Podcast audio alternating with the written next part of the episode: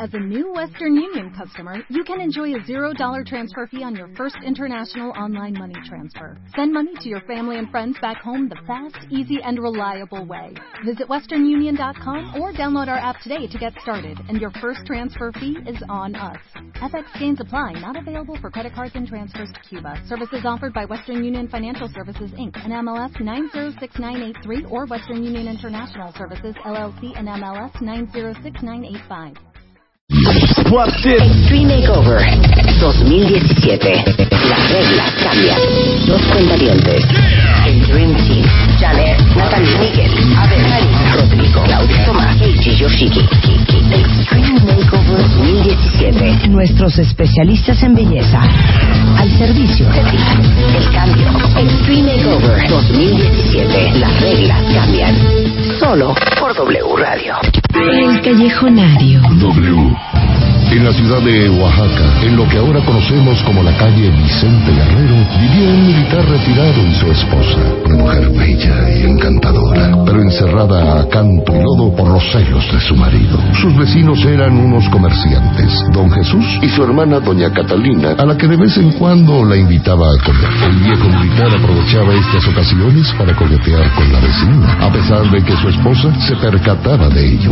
Un buen día llegó a una comida. Doña Catalina, acompañada de su hermano Jesús. Al viejo militar esto no le causó nada de gracia y poco a poco se dio cuenta de las miradas discretas entre su esposa y el comerciante. Lo que él desconocía es que ambos se encontraban frecuentemente para platicar en la azotea mientras él dormía la siesta hasta que un día los descubrió y en su furia le gritaba adúltera, mala mujer, perversa, te voy a matar por engañadora. Y al día siguiente, la esposa del viejo militar fue a la comisaría a denunciar la muerte de su marido, quien yacía en el pajar apuñalado y ahorcado. Se hicieron las investigaciones pertinentes, pero nadie encontró al culpable. Semanas después, los hermanos comerciantes desaparecieron. Nadie supo qué fue de ellos. Mientras tanto, la esposa del militar se encerró en su casa hasta su muerte. Es así como la calle Vicente Guerrero se le conocía antiguamente como la calle de la duda. El callejonario. W. Una nueva era. Un grupo de experimentados especialistas tres o cuatro cápsulas de espirulina. La vida está llena de paradojas. Empiezas a hacer cosas que te infantilizan. Los seres humanos están diseñados. están a punto de transformar tu vida. Todos los días. Escúchanos todos los días. Marta de baile. W Radio de 10 a 1 de la tarde. MD 2017. Marta de baile en W. Al aire. Buenos días, cuenta bien, ya estamos al aire, 10 de la mañana con 9 minutos. ¿Cómo estás, Lili? ¿Cómo están en cabina? ¿Cómo estás, Chapito? Muy contento. Saluda bien, lucecita. Oye, ahorita que estoy escuchando el promo del Extreme Makeover, eh, no, no, no es Home Edition, es que tenemos tantos Extreme Makeovers en este programa que ya uno se confunde. Tienen hasta el 3 de febrero, recuérdenlo bien. ¿Cuántos llevamos, Light, al día de hoy? ¿130 y qué? 140, 150 por ahí. Harta foto, más, más ven, ven aquí para que me cuentes un poco, porque yo me metí antier y apenas llevábamos 80. Entonces ya subió, entonces viene fuerte. Pero yo veía más mujeres que hombres nuevamente. Acuérdense que también es una gran oportunidad para los hombres para chainearse, ¿eh? Puede ser dos mujeres, dos hombres. una Exacto, mujer ahora no vamos a no va a ser hombre mujer, dependiendo, exacto, de lo, dependiendo de lo que los especialistas eh, vean en estas fotos y vean posibilidades en los cuerpos de ambos, de hombres y mujeres, pues decidiremos junto con obviamente los el, el Dream Team quiénes serían los eh, participantes, los finalistas del Extreme Makeover. Y el compromiso que 2016. tengan. Lo más 17. importante es el compromiso que ellos tengan para estas 16 semanas enfocarse en hacer esto y solamente esto. Exactamente. Compromiso es disciplina, es tiempo, son ganas y es que hoy vamos a hablar a largo y tendido de disciplina, de tiempo, de focus, porque tenemos un programón de martes que no se la van a acabar. Entonces, quien no ha puesto el radio, la radio, la radio. o quien ya lo pi- puso, díganle a sus compañeros que lo pongan, porque vamos a tener programón. Carlos Kazuga Osaka estará hoy platicando con Marta de baile de todo, de toda la cultura japonesa. Va a estar increíble el programa. Y después, obviamente, Mario Guerra. Pero vamos a tener únicamente esos dos invitados especialistas el día de hoy para llevarnos una mañana increíble. Y sé que lo van a agradecer, que tengamos todos nada más esos dos especialistas, porque Pues sí, por el tiempo... Evidentemente, Lili. Evidentemente. obvio. Claro. Ahora, eh, estoy viendo fotos, Light, y dime si estoy en un error. Tómense tal cual como les hemos dicho, lean bien las bases, Ah, Light. muy importante. Si las van a tomar con su celular, escojan la opción más pequeña del celular para subirlas. Esto les va a costar mucho menos trabajo y va a ser más rápido que ustedes las suban. Tiene que ser en traje de baño las mujeres o los hombres, o sea, o en box y eh, en boxers y en choninos y en bra para las niñas. No nos las manden totalmente desnudos. Este mes, en la portada de la revista The Beauty Effect, Fit, Ready and Happy, hábitos, rutinas y tips de nutrición para transformar el cuerpo. Además, 44 productos que probamos y amamos en el 2016. Lipo, cuando sí. The Beauty Effect, diciembre y enero. La única revista 100% de belleza en México. Eh, decías del Extreme Makeover que tenemos eh, hasta el 3 de febrero para que ustedes metan la foto. Les digo una cosa, yo creo que sin duda los programas de televisión que más han jalado en los últimos tiempos son los reality shows. Sí. Y de eso, si subdividimos, todos los programas que tienen que ver con makeovers, desde aquello, aquel famoso que se llamaba The Swan, otro que hicieron que era el Extreme Makeover Home Edition, el Extreme Makeover, The Biggest Loser. Ahorita eh, Khloe Kardashian, la hermana, creo que es la menor medio, de ¿no? las Kardashians o es la ah, del bueno, medio. sí, pero bueno, del primero, sí, sí, sí, la, Eh, la menor ella de las acaba de lanzar el jueves pasado un programa que se llama Revenge Body con Khloe Kardashian, que es justamente igual. Eh, casteó gente, escogieron a un hombre y una mujer y básicamente durante 12 semanas sometieron a estas dos personas a un gran proceso de transformación, eh, tratando de vengarse, pues de aquel ex que las dejó por una más flaca, de aquella mamá que a lo mejor este, le había hablado pestes de ellas o que les habían dicho toda su vida que eran unas gordas. Ajá. La verdad es que en general todos los programas de eh, makeovers son un trancazo. Pero aquí en México llevamos en W Radio haciendo esto durante cuatro, Cuatro años. años. consecutivos. Y les voy a decir una cosa. Cada vez que viene Abel de la Peña, el cirujano plástico, viene Natalie Marcus, o viene Tomás Weimar, o viene Keiji Yoshiki, o viene eh, Karim Buchaín, o viene este, Janet Gómez de las Cejas, todos dicen, ay, qué emoción, o sea, ¿qué quisiera yo? Tener el dinero para poderme hacer todos los tratamientos del mundo. Hay un dicho horrendo que dice, no hay mujeres feas, nada más hay mujeres pobres, ¿no? Y porque de, de poderse hacer todo, pues claro que se puede hacer uno todo, el Ajá. problema es de dónde saca uno el dinero.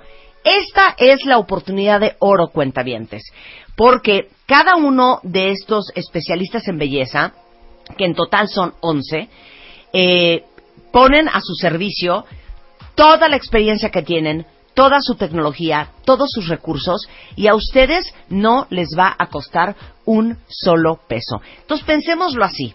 Si ustedes salen escogidos en este Extreme Makeover y necesitan una operación de nariz, Ajá. eso va gratis.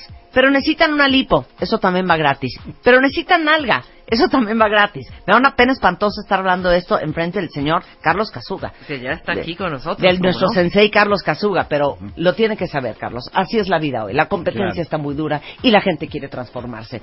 Entonces, si ustedes quieren, por ejemplo, eh, hacerse unos faciales impresionantes y usar toda la aparatología para quitarse la celulitis, eso también va por nuestra cuenta. Pero la nutrióloga, pero el entrenador personal con quien van a entrenar todos los días durante dos horas para transformar su cuerpo.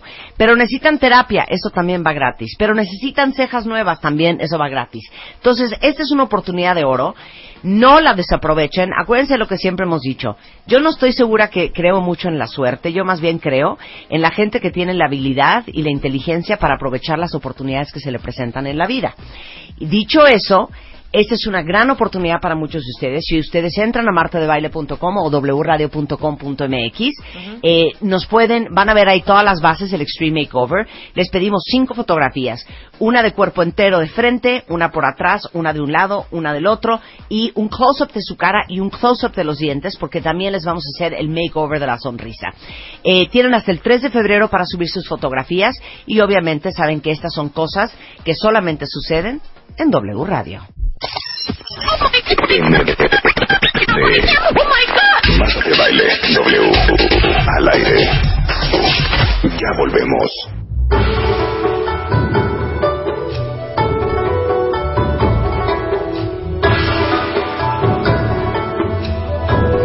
Son las 10.26. Voy a hablar como japonesa, Carlos. Son las 10.26 de la mañana en W Radio. Estamos de regreso transmitiendo no solo para toda la República Mexicana, sino también para la Ciudad de México. Se ha restablecido la señal. Arigato gozaimasu. Arigato gozaimasu. El día de hoy no tienen ustedes una idea la ilusión que tengo del invitado que tenemos hoy. Es más, tengo tanta ilusión que no invita a nadie más. O sea, tenemos a Mario Guerra a las 12 del día, pero básicamente el programa entero es para el señor Carlos Kazuga. ¡Bravo! Por si ustedes dicen, ¿y quién será este señor Carlos Kazuga? Miren, él es hijo de inmigrantes japoneses, llegó a México en los años 30. En la actualidad es un hombre que se ha dedicado a compartir su experiencia con mucha gente por medio de conferencias. Seguramente muchos de ustedes han visto sus conferencias en YouTube con miles de empresarios, altos ejecutivos. Eh, y él es la cabeza y el fundador de la marca Yakult en México.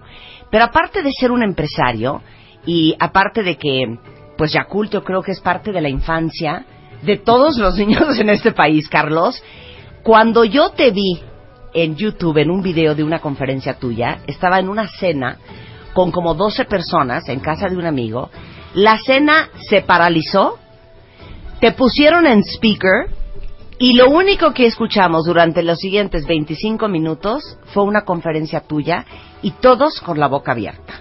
Muchas gracias. Te voy a dar la introducción y luego tú te vas a arrancar y te vas a dejar ir como japonés en tobogán.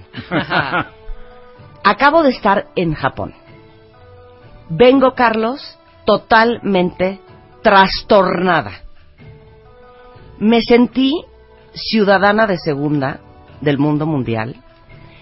No puedo creer la educación del japonés. No puedo creer la cultura del japonés. No puedo creer, cuentavientes, que yo me estaba tomando una lata de Coca-Cola y cuando me la acabé, la quise tirar en la calle. Jamás encontré en toda la tarde un bote de basura. Entonces andaba yo con la Coca-Cola en la mano, ya después con la Coca-Cola en mi bolsa, ya después con la Coca-Cola en la bolsa del shopping. Jamás pude tirar la lata de coca porque nunca vi un bote de basura en la calle. Y andaba en una zona, pues bastante monen o motezando ahí por Harajuku. No había manera, ¿no? No vi un papel en la calle. Y me impresionó mucho cuando salí del hotel, Carlos, digo, del, del, aeropuerto, camino al hotel, que es un trayecto como de una hora, me quedé en el península en Tokio, ahí en Ginza, eh, nos tocó un semáforo y vi un señor que habrá tenido, ah, como son de longevos ustedes y los jóvenes que se ven, ha de haber tenido como 90 años, pero parecía de 70. Se cruzó la calle, se regresó, se agachó, recogió un papel minúsculo, se lo metió a la bolsa y siguió caminando. Y quiero invitarte hoy para que nos des unas clases de cortesía y de civilidad. El señor Carlos Casuba. Muchas gracias, muy amable, Marta. En verdad, eh, Japón es un país que se ha levantado gracias a su educación. Educación que educación que que ha, eh, que ha sido de los maestros hacia los alumnos y en verdad es muy importante el respeto que se tiene a los ancestros, a los padres y sobre todo a los maestros. Pero eso cuándo lo aprenden, Carlos? Eso lo aprenden, pues yo creo que todas lo, aprendemos en la viviendo en el Japón o, viviendo en una casa japonesa o acá tratamos de hacerlo en el liceo mexicano japonés. Eh, por ejemplo, en Japón no hay gente que haga el aseo en las escuelas. Son los mismos chicos los que hacen el aseo de su escuela, pero se les enseña cómo agarrar la escoba, cómo palanquear una escoba, cómo eh, barrer un rincón, cómo poner correctamente un recogedor, cómo doblar un trapeador, cómo enjuagarlo, cómo exprimirlo, cómo gastar menos agua, porque Martita, la calidad empieza siempre desde la limpieza, la productividad empieza siempre desde la limpieza, la salud empieza siempre desde la limpieza, la ecología empieza siempre desde la limpieza. Pero tú sabes cómo educamos en nuestras escuelas a los chicos que más mal se portaron en la hora de recreo, que fueron Josefina Mota, Enrique Peña Nieto y López Obrador, la maestra le dice, ahora de castigo me van a recoger la basura del patio. Y hacen creer a los chicos que recoger basura es un castigo, que es para la gente que se portó mal. Y es por ello que ves cómo ves en las calles, que cómo están sucias, porque nadie se atreve a recoger porque como que siente que se denigra, como que es malo. Y en Japón esto es parte de la cultura, la, limpieza. Porque la limpieza es salud, la limpieza ahorra muchos gastos, la ahorra es productividad, es dinero.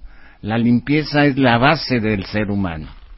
Si vivimos en un lugar sano, no, no va a haber enfermedades. Otra cosa que me impresionó, Carlos, es que uno va a andar ahí fumando cuentavientes en la calle caminando bajo ninguna circunstancia. O sea, hay espacios en donde hay un cenicerio comunitario eh, cada ciertas cuadras y uno se para ahí, fuma su cigarro, lo apaga y continúa caminando. Así es. No vi colillas de cigarro en un arbusto, en la banqueta, en la orilla de la calle, absolutamente jamás. Hay zonas específicas en las avenidas, en, las, en, los barrios, donde tienes que ir ahí a sacar tu cigarrito, prenderlo y fumarlo y, y no te puedes mover de ese lugar hasta que terminas y lo pones en el basurero. Eso es este increíble en el Japón.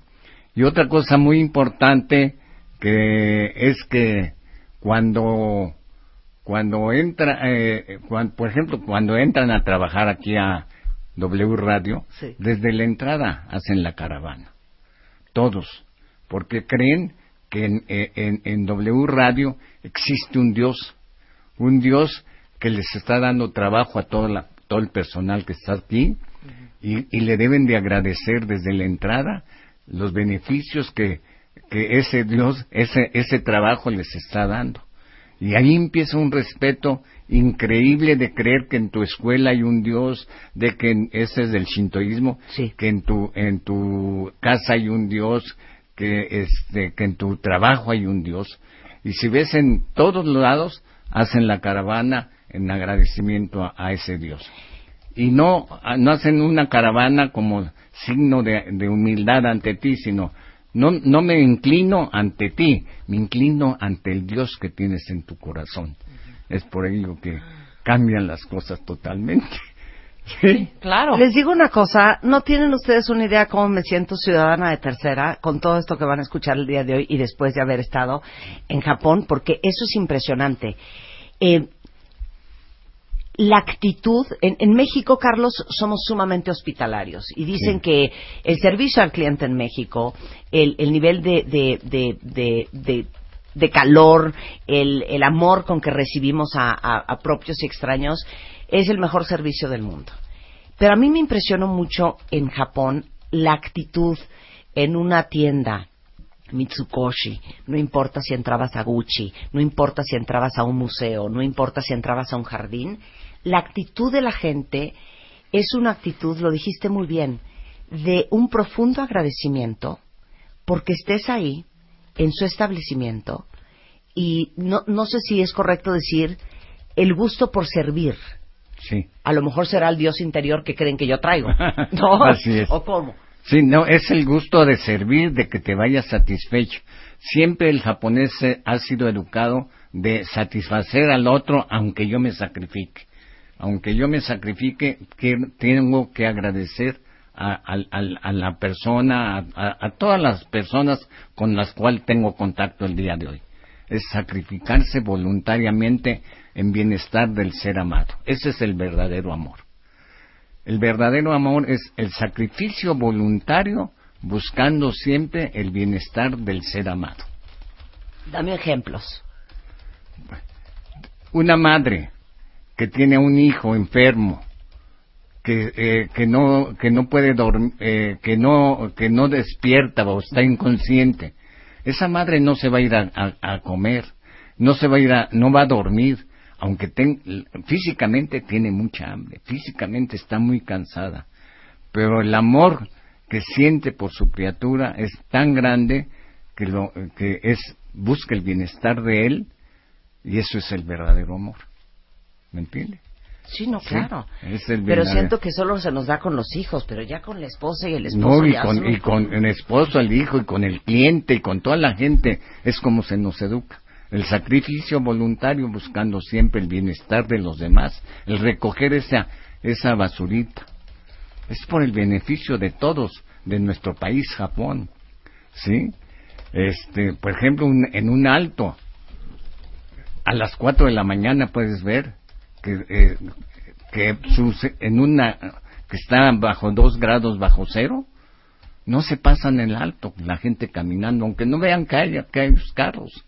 ¿Por qué? Porque dicen, porque no me ve nadie, pero mi corazón, mi alma, mi yo me está viendo. Y yo no puedo traicionar a ese yo. ¿Cómo la ves? Eso está, claro, no importa. Ahora, ahora, que, ahora que hubo los saqueos, eh, ahora que subió el, precio de la gasolina en México y que hubieron los saqueos en el Estado de México y en eh, algunas otras zonas del país, muy japonés esa actitud, ¿no? Sí. no, eso es, por ejemplo, ustedes hace cinco años hubo el, el gran tsunami del Japón. Nunca se vio al ejército japonés cuidando que los japoneses no estuvieran haciendo actos de rapiña, nunca estuvieron viendo que los estuvieran eh, saqueando supermercados, nunca se vio eso. Se vio trabajando, este, limpiando las calles para que llegaran pronto los, los auxilios. Eh, eh, y, y, cuando llegó la mercancía a las tiendas y las tiendas abrieron, se va la luz. Y los, y los japoneses regresan la mercancía a los anaqueles y se salen con las manos vacías. ¿sí? Esperando que vuelva la luz para que les cobren correctamente.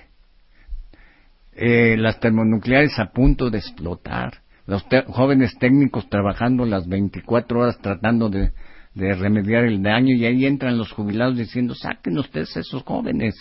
Nosotros con nuestra experiencia y con nuestras vidas vamos a remediar el daño. Esos son valores. Esos son valores en, en Cabo San Lucas, en Acapulco, cuando fuimos en unos 15 de septiembre fuimos arrasados por dos grandes ciclones, lo primero que ves es al ejército mexicano cuidando que los vecinos no estuvieran haciendo actos de rapiña, ves cómo están saqueando supermercados, llevándose computadoras, llevándose televisores, llevándose muebles, ¿sí? Y, y, y, ves cómo sale un cuate con, con una una televisión de plasma, así corre, corre, después está dos meses sin luz, pero bueno, ya tiene la tele, este, cuando llegan los primeros auxilios, peleándose, arrebatándose las cosas. Y desgraciadamente, Martita, estas imágenes en 20 minutos se están difundiendo, en verdad, por todo el mundo, que hacen creer que México es una bola de bandidos, que somos una bola. Y eso a mí en lo personal me duele, me lastima, porque yo sé que México no es así.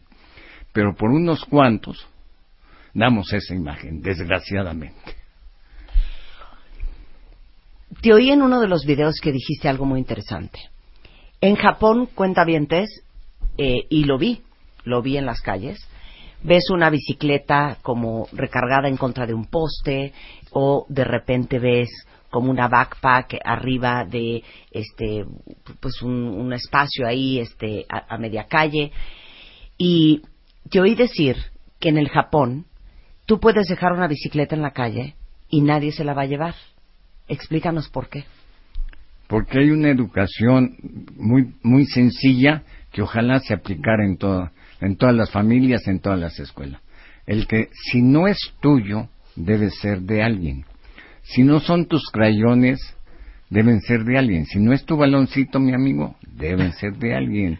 Si en el baño de la universidad te encuentras una cartera, un reloj, un celular y no son tuyos, pues deben ser de alguien.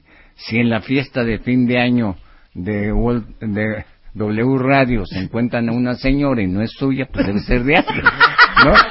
Entonces, deben de, de, entender de que si no es tuyo, debe ser de alguien. Y eso es increíble. Por ejemplo, la próxima vez que vayas a, a, a, Tokio, compra una, una, una cartera eh, corrientona, ponle allí 10 dólares y ponle a las 12 del día. Ahí en Shabuya. En Shabuya, donde hay un montón de gente. Pasa a las 4 de la tarde y ahí va a estar la, la cartera. Pero ¿cómo te enseñaron eso a ti de chiquito? De que si no es tuyo debe ser de alguien. ¿Pero te lo dijo tu mamá? Sí, me lo enseñó mi mamá y me lo dijo mi mamá y me regañaron muchas veces cuando tomaba las cosas. ¿Es tuyo? ¿Lo compraste? ¿Te lo regalaron? No, me lo entonces no es tuyo, porque debe de haber un dueño. Y así este, y así me fueron educando.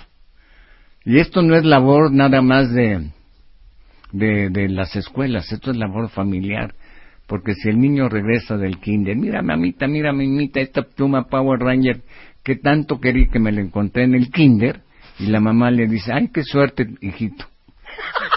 Y él se va de suerte en suerte hasta que termina en Almoloya. Cuando ahí la mamá le tiene que decir. Eres como medio empresario comediante, ¿no? este, seis cuadras bajo el solazo del mediodía hasta el kinder a dejar la pluma donde la dejó. Y eso sí lo hacen en Japón, llevando al niño a dejar la pluma donde la encontró. Y eso es por lo que se educa. Eso es la verdadera educación de valores. Y si nuestro, por ejemplo, y ustedes, ustedes deben de saber todo lo que nuestro México tiene que gastar en tener que poner policías en instituciones gubernamentales, en bancos, en, en fábricas, hasta en universidades.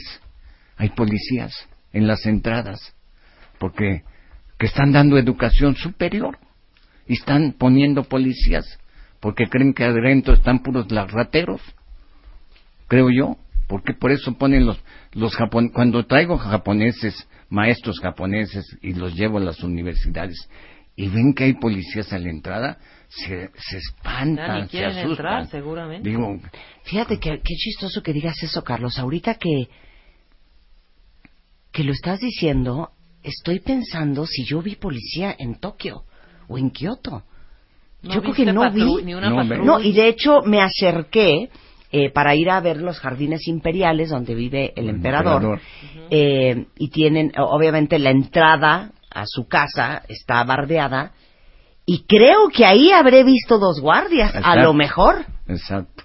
Que si llegamos 50 los hacemos polvo.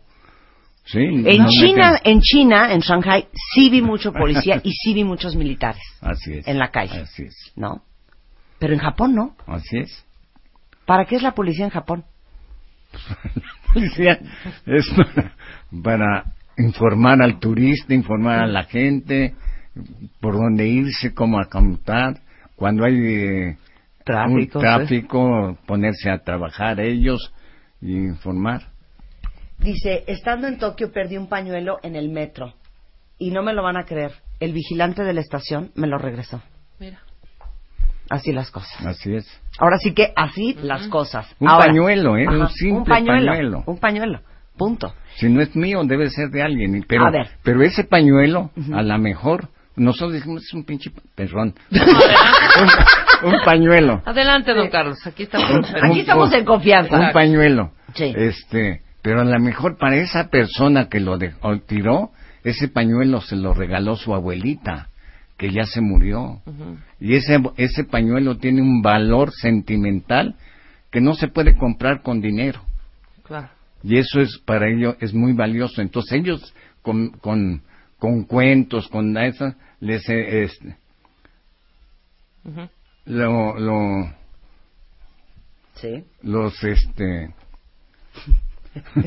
lo- no me lo distraigan. Sí, con el peluche lo, digo con el Pañuelo. lo Sí. entregan. Lo entregan. Claro. Lo entregan, sí. A ver, otra cosa que le quiero preguntar. Yo observé que todos los taxistas traen traje.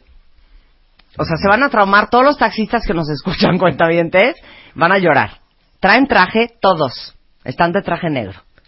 Y todos ya para que se jalen los pelos de la cabeza, adentro del coche, los asientos en vez de traer plástico o peluche, traen como un encaje blanco, como una telita de encaje blanco. Sí. Para que veas que en todo me fijo. hija. Todos, todos. Y esto ya es ya para aventarlos por la ventana. Todos traen guante blanco. No lo puedo creer. ¿Me explicas eso? Porque es el Dios que les da de comer. Hay que respetarlo, hay que cuidarlo. ¿No viste con lodo algún taxi? ¿No viste No. eh, con las parabrisas sucias? No. Con los vidrios. No, porque es su Dios el que le está dando de comer a ese taxi. A ver, explícanos un poco el shintoísmo y este, este concepto de Dios. El shintoísmo es, este, se, se, se cree, bueno, antes los aztecas también teníamos esa, ese tipo de religión, que se adora, a, que, hay, que hay el dios del fuego, dios del árbol, dios de la montaña, dios del volcán, y, y todo tiene un dios, ¿sí? Y si crees que es ese, es un dios, no puedes ensuciar el río, porque es, un, el, es, el dios del río. No puedes eh, eh, eh, cortar así, sin ton ni son, el árbol, porque es el dios del árbol, o, la, o cuidar la montaña, el, el, el dios del agua, el dios de... Todo tiene un dios. Entonces, aún el taxi tiene, es, tiene, hay un dios que le da de comer a ese taxista, a nuestros taxistas si creyesen que es un Dios, pues no lo voy a ensuciar, por eso me pongo guantes, por eso me presento con traje, con respeto ante este, a este Señor, ante esa, esa divinidad. Sí, y, y lo tengo bien protegido, guardado y limpio hasta decir basta. Yo, le, yo te puedo asegurar que terminando la, la labor ese taxista, agarra un cepillo de dientes, lo puede ver, y Limpia. limpia hasta la, la placa con el cepillito de dientes. Otra cosa que es impresionante en Japón es en esas construcciones que están por el periférico, grandotes edificios que salen los camiones con tierra de los de lo que están escarbando y están regando toda la tierra por toda por toda la por todo el periférico. Allá en el Japón, antes de que salga ese camión, con una manguera de presión le limpian toda la, toda la tierra para que no ensucie la calle. No vas a ver una calle así que veas que con La tierra... grava casi, la casi la marquesa, ¿no? Ahí en el periférico. La- lo limpian de veras con, para que no ensucien, porque entienden que esa arena va a ir al drenaje. Ese drenaje se va a ensuciar, se va a atascar y ya van- va a venir una inundación. Japón Igualito que aquí. Igualito que aquí. Pero es que es un, debemos de entender que vivimos en este país, que todos tenemos que cuidar, que, a- que primero le tiene que ir bien a México para que nos vaya bien a todos. Claro. A ver, tocaste un tema álgido. Cuando el tsunami en Japón, eh, todas las estaciones de radio estaban hablando con sus corresponsales allá y estaban explicando qué había pasado y estaban hablando, ya sabes, este, de, con el eh, sistema eh, eh, sismológico y tratando de explicar cómo fue este fenómeno y cuántos muertos hay. Y nosotros en el programa, Carlos, decidimos hacer algo diferente. Busqué a alguien, y qué lástima que no te conocía en aquel entonces, pero busqué a dos, tres personas diferentes que supieran de la cultura japonesa y que nos vinieran justamente a explicar por qué en las imágenes en la televisión no veíamos a japoneses saqueando los Oxos y los 7-Elevens, ¿no? ¿Por qué no veíamos a gente desconsolada llorando sin control en la calle? Y no había Porque compras de pánico. No había compras de pánico. ¿Por qué veíamos ese orden? Y yo quiero que tú me corrobores esta información, que creo que nos dejó en aquel entonces traumado a- traumados a todos. A ver, me dijo, mira, para el japonés, si él hace un muy buen trabajo, si él hace las cosas muy bien, si él tiene calidad de excelencia, a su empresa le va a ir bien. Si a su empresa le va muy bien, le va muy bien al conglomerado. Si al conglomerado le va muy bien, le irá muy bien al país. Y si al país le va muy bien, le va a ir muy bien a mi familia. Y si mi familia está muy bien, voy a estar muy bien yo. Sí, claro, y voy a ser feliz. Claro. Es, es, uno debe entender que es la célula de ese gran país. ¿sí? Por ejemplo, los electricistas son la célula que llevan todos los nervios, eh, el, eh, eh, toda la luz, toda la energía. Todos llevan una, una, tenemos que entender que tenemos una labor, ya sea de músculo, de ocio, de, huesos, de vista, ¿sí? Todos tenemos un, un, una, una célula, somos una célula que en conjunto, si lo hacemos bien, el, el, cuerpo humano va a estar muy bien. Y por ello, este, yo les digo siempre, mis, ah, lo primero que tenemos que hacer todos los mexicanos es que a México le vaya bien. Si a México le va bien, a todos nos va bien. Nos dicen, y me dicen, ¿y cómo? Pues trabajando más, estudiando más, ahorrando más, gastando menos, desperdiciando menos, aprovechando más las cosas y teniendo nuestro lugar de vivienda y de trabajo cada vez más limpios. Imagínate que, los, que todos nosotros los mexicanos eh, no tiráramos basura en toda, la, en toda la Ciudad de México. ¿Cuántos barrenderos dejarían de trabajar? Dejarían, esos sueldos serían para los maestros. ¿Cuántos, ¿Cuántos policías tenemos de más si nos enseñasen desde pequeños de que si no es tuyo debe ser de alguien? Y ahorrar esa, esa, esos ahorros, e, esos gastos, esos sueldos para bien de la educación y siempre hacia la educación. No hay otra fórmula en ningún lugar, en ninguna empresa, en ninguna familia, en ningún país que supere para superar, para eh, engrandecer a una nación como la educación. Por eso siempre hay que capacitar en las empresas. En los tiempos de crisis es cuando más hay que capacitar. Mucha gente dice, ay, pues eh, estamos en tiempos de crisis. Lo primero que cortan es capacitación, ¿no? Los gastos de capacitación. Es lo más importante.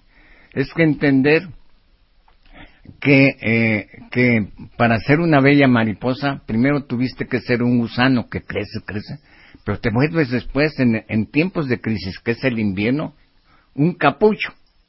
Un capullo que parece que está muerto, allí en la hoja, pero en ese capullo hay una gran metamorfosis que está transformándose. Que cómo se transforma no es con querer vender más, querer este eh, crecer más, no, sino Dentro de, eh, dentro de ese capullo, esa mariposa está viendo cómo ahorrar más, cómo gastar menos, cómo aprovechar mejor sus alitas, cómo hacer crecer sus alitas, todo para esperar la nueva primavera, para salir a chupar las nuevas mieles. ¿Sí? Pero esa época de metamorfosis es cuando hay que dar capacitación, mucha capacitación en las empresas. Hay que educar a la gente, hay que ver cómo ahorrar más, cómo hacerme más fácil el trabajo. Pensar, en concentrarse siempre en eso antes de que pensar, ay, nos está yendo mal, cómo vender y, y, corretear a la gente para que para que venda más, no se va a vender porque todo el país está en crisis. ¿Sí? Entonces, ¿cómo vamos a ahorrar más? ¿Cómo vamos a gastar menos? ¿Cómo vamos a aprovechar mejor las cosas? ¿Cómo desperdiciamos menos? ¿Cómo educamos más a nuestro personal? ¿Cómo lo protegemos para que no tengan accidentes? Todas esas cosas, eh, ¿cómo podemos entregar mejor la mercancía? ¿Cómo la podemos mejorar? Todas esas cosas son las que en tiempos de crisis se deben de hacer. Regresando del corte, les vamos a contar cómo es trabajar en Yakult y por qué don Carlos Casuga, el patrón de patrones de Yakult, va a comer casi todos los jueves a la casa de uno de sus empleados. Y les vamos a explicar cómo se crea una conciencia colectiva y cómo paramos ya esta, este hábito individualista que tenemos en México. Regresando del corte, aprendiendo de la cultura japonesa con Don Carlos Kazuga en W Radio. W Radio 96.9 Radio, Twitter, Facebook, Periscope. wradio.com.mx y martadebaile.com.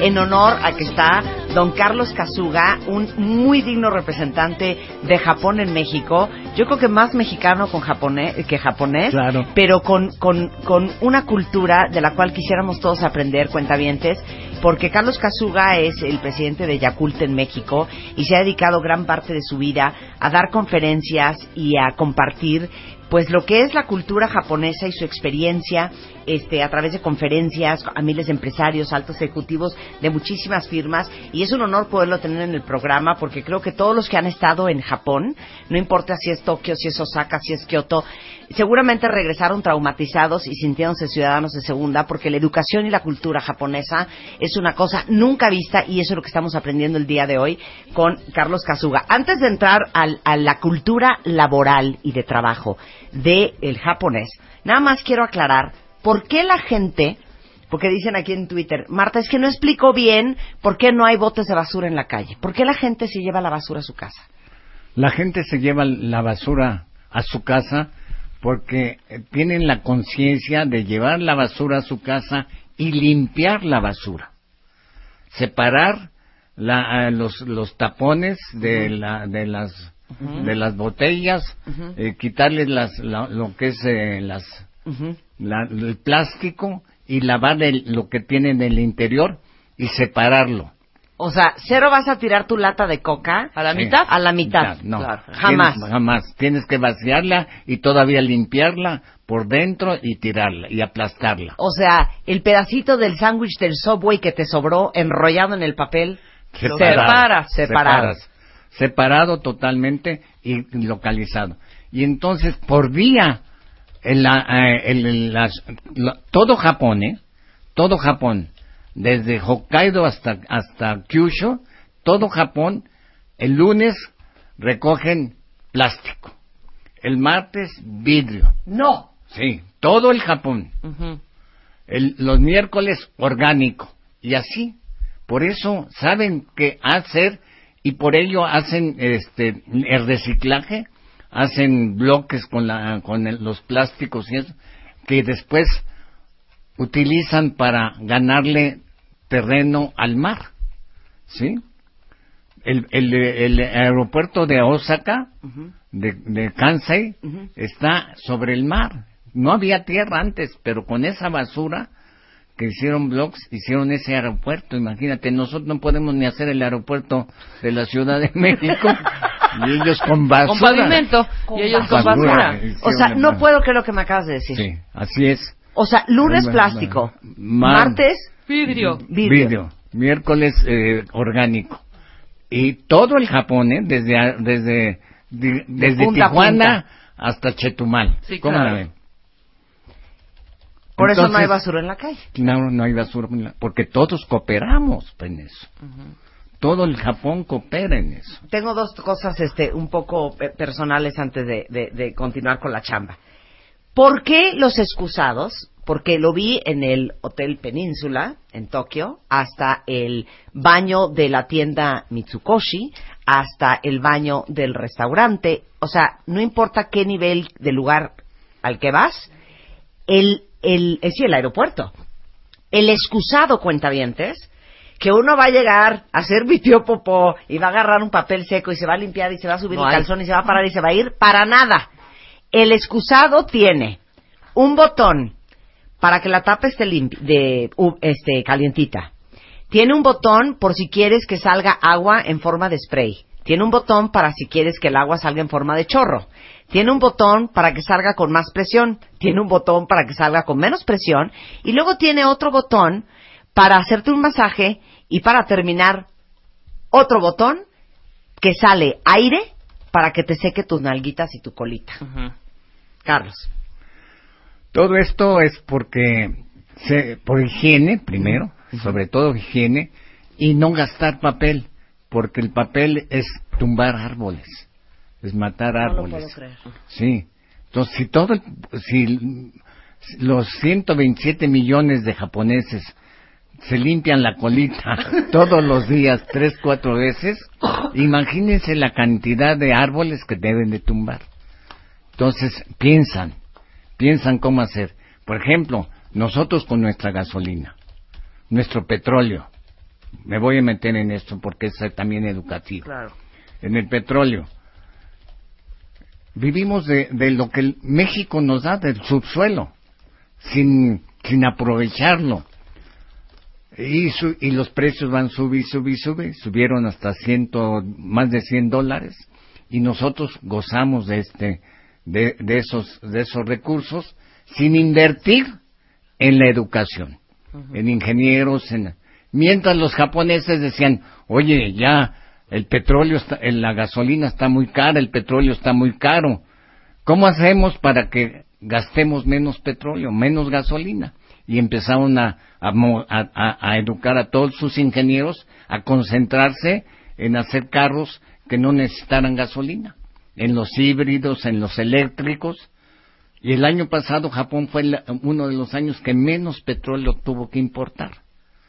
Porque con esa ingeniería hacen que, entonces le dicen a México, no, pues ya está muy caro, ya no, ya no, te- quiero tanto petróleo. Y se bajan los precios. Y después nosotros sufrimos. Porque no invertimos en la educación. En la educación de crear buenos técnicos, de, de por qué si somos un país petrolero, pregunto yo, ¿por qué no podemos producir nuestra propia gasolina? ¿Y por qué la tenemos que importar? Una pregunta nada más. Mientras los japoneses empezaron a cómo, si la gasolina está cara, el petróleo está tan caro, ¿cómo hacer Para no depender de eso. para no depender y, y hacer coches que primero eran un litro y corrías nada más 5 kilómetros, después con un litro corrías 15, 14 kilómetros y ahora ya corres 30, 40 kilómetros por un litro. ¿Cómo con los son, los, eléctricos. po- claro, ¿Cómo son los políticos japoneses, Carlos? Ah, bueno, este, son muy congruentes, eso sí. Eh, por ejemplo, el- eh, bueno, nosotros, la experiencia y el contacto que tenemos con los políticos japoneses, que todos los años se hacen reuniones de, por ejemplo, potosinos con nuestro gobernador, ¿no? En pero estoy hablando de Japón. Sí, sí, sí. Todos los de Osaka con de- nuestro gobernador. todos, Todos los de Kioto con nuestro gobernador. Y, y hacemos fiestas allá, reuniones, para platicar de nuestros, de nuestros ancestros, de, de cómo era Japón antes y qué estamos haciendo en México, todas esas cosas. Bueno, si se fija el, el que va a llegar a las nueve de la, de la mañana, está cinco minutos antes de las nueve de la mañana, presente, sin guaruras, sin, solo en sus, sus, sus- las autoridades y nos da la bienvenida.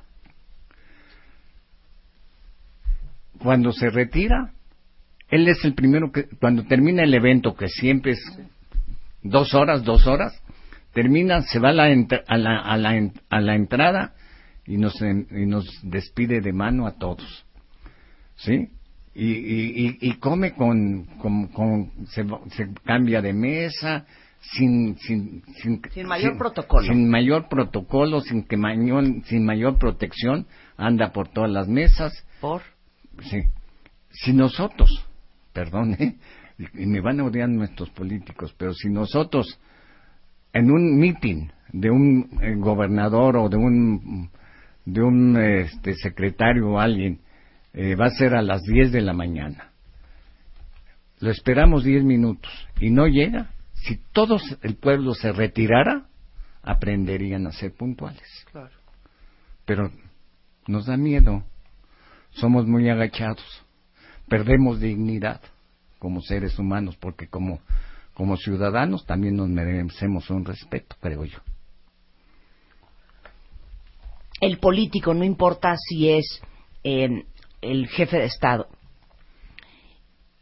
se vive igual que el resto del pueblo. Sí, muchos muchos diputados andan en el metro, andan, inclusive el embajador de México en Japón. Anda en chicken class, o sea, no anda en, en premier, anda con sus cacahuatitos ahí comiendo en Aeroméxico, en Interjet, como cualquiera. Nosotros, por atención a la mexicana, le reservamos un, un este, cuando va a Mazatlán, el, la mejor suite y, dice, no, yo no, yo no, yo ahí no me quedo. Y, y pide un, uno sencillo.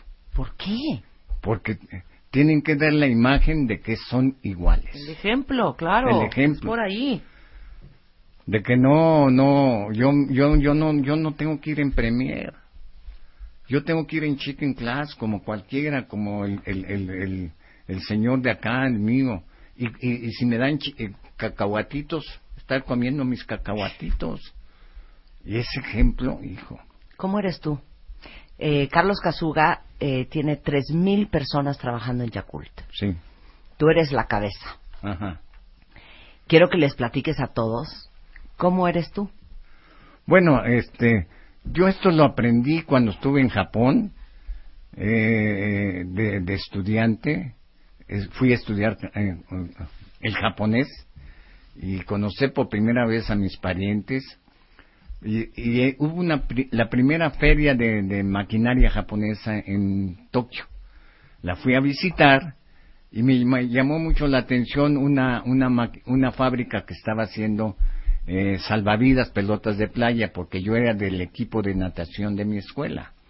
Y, y, y en México nada más usábamos las, las cámaras de las llantas. Me traje esas máquinas y empecé con una pequeña fábrica a los 21 años y estuve estudiando la carrera de contador público y, lo y, crecí increíblemente. Llegué a tener 600 trabajadores en esa época. Fuimos los que hicimos los cinco aros olímpicos de la Olimpiada de México, que eran unos salvavidotas. inflables. inflables. Unos salvavidotas inmensos que se lanzaron en la inauguración de nuestra Olimpiada de México 68.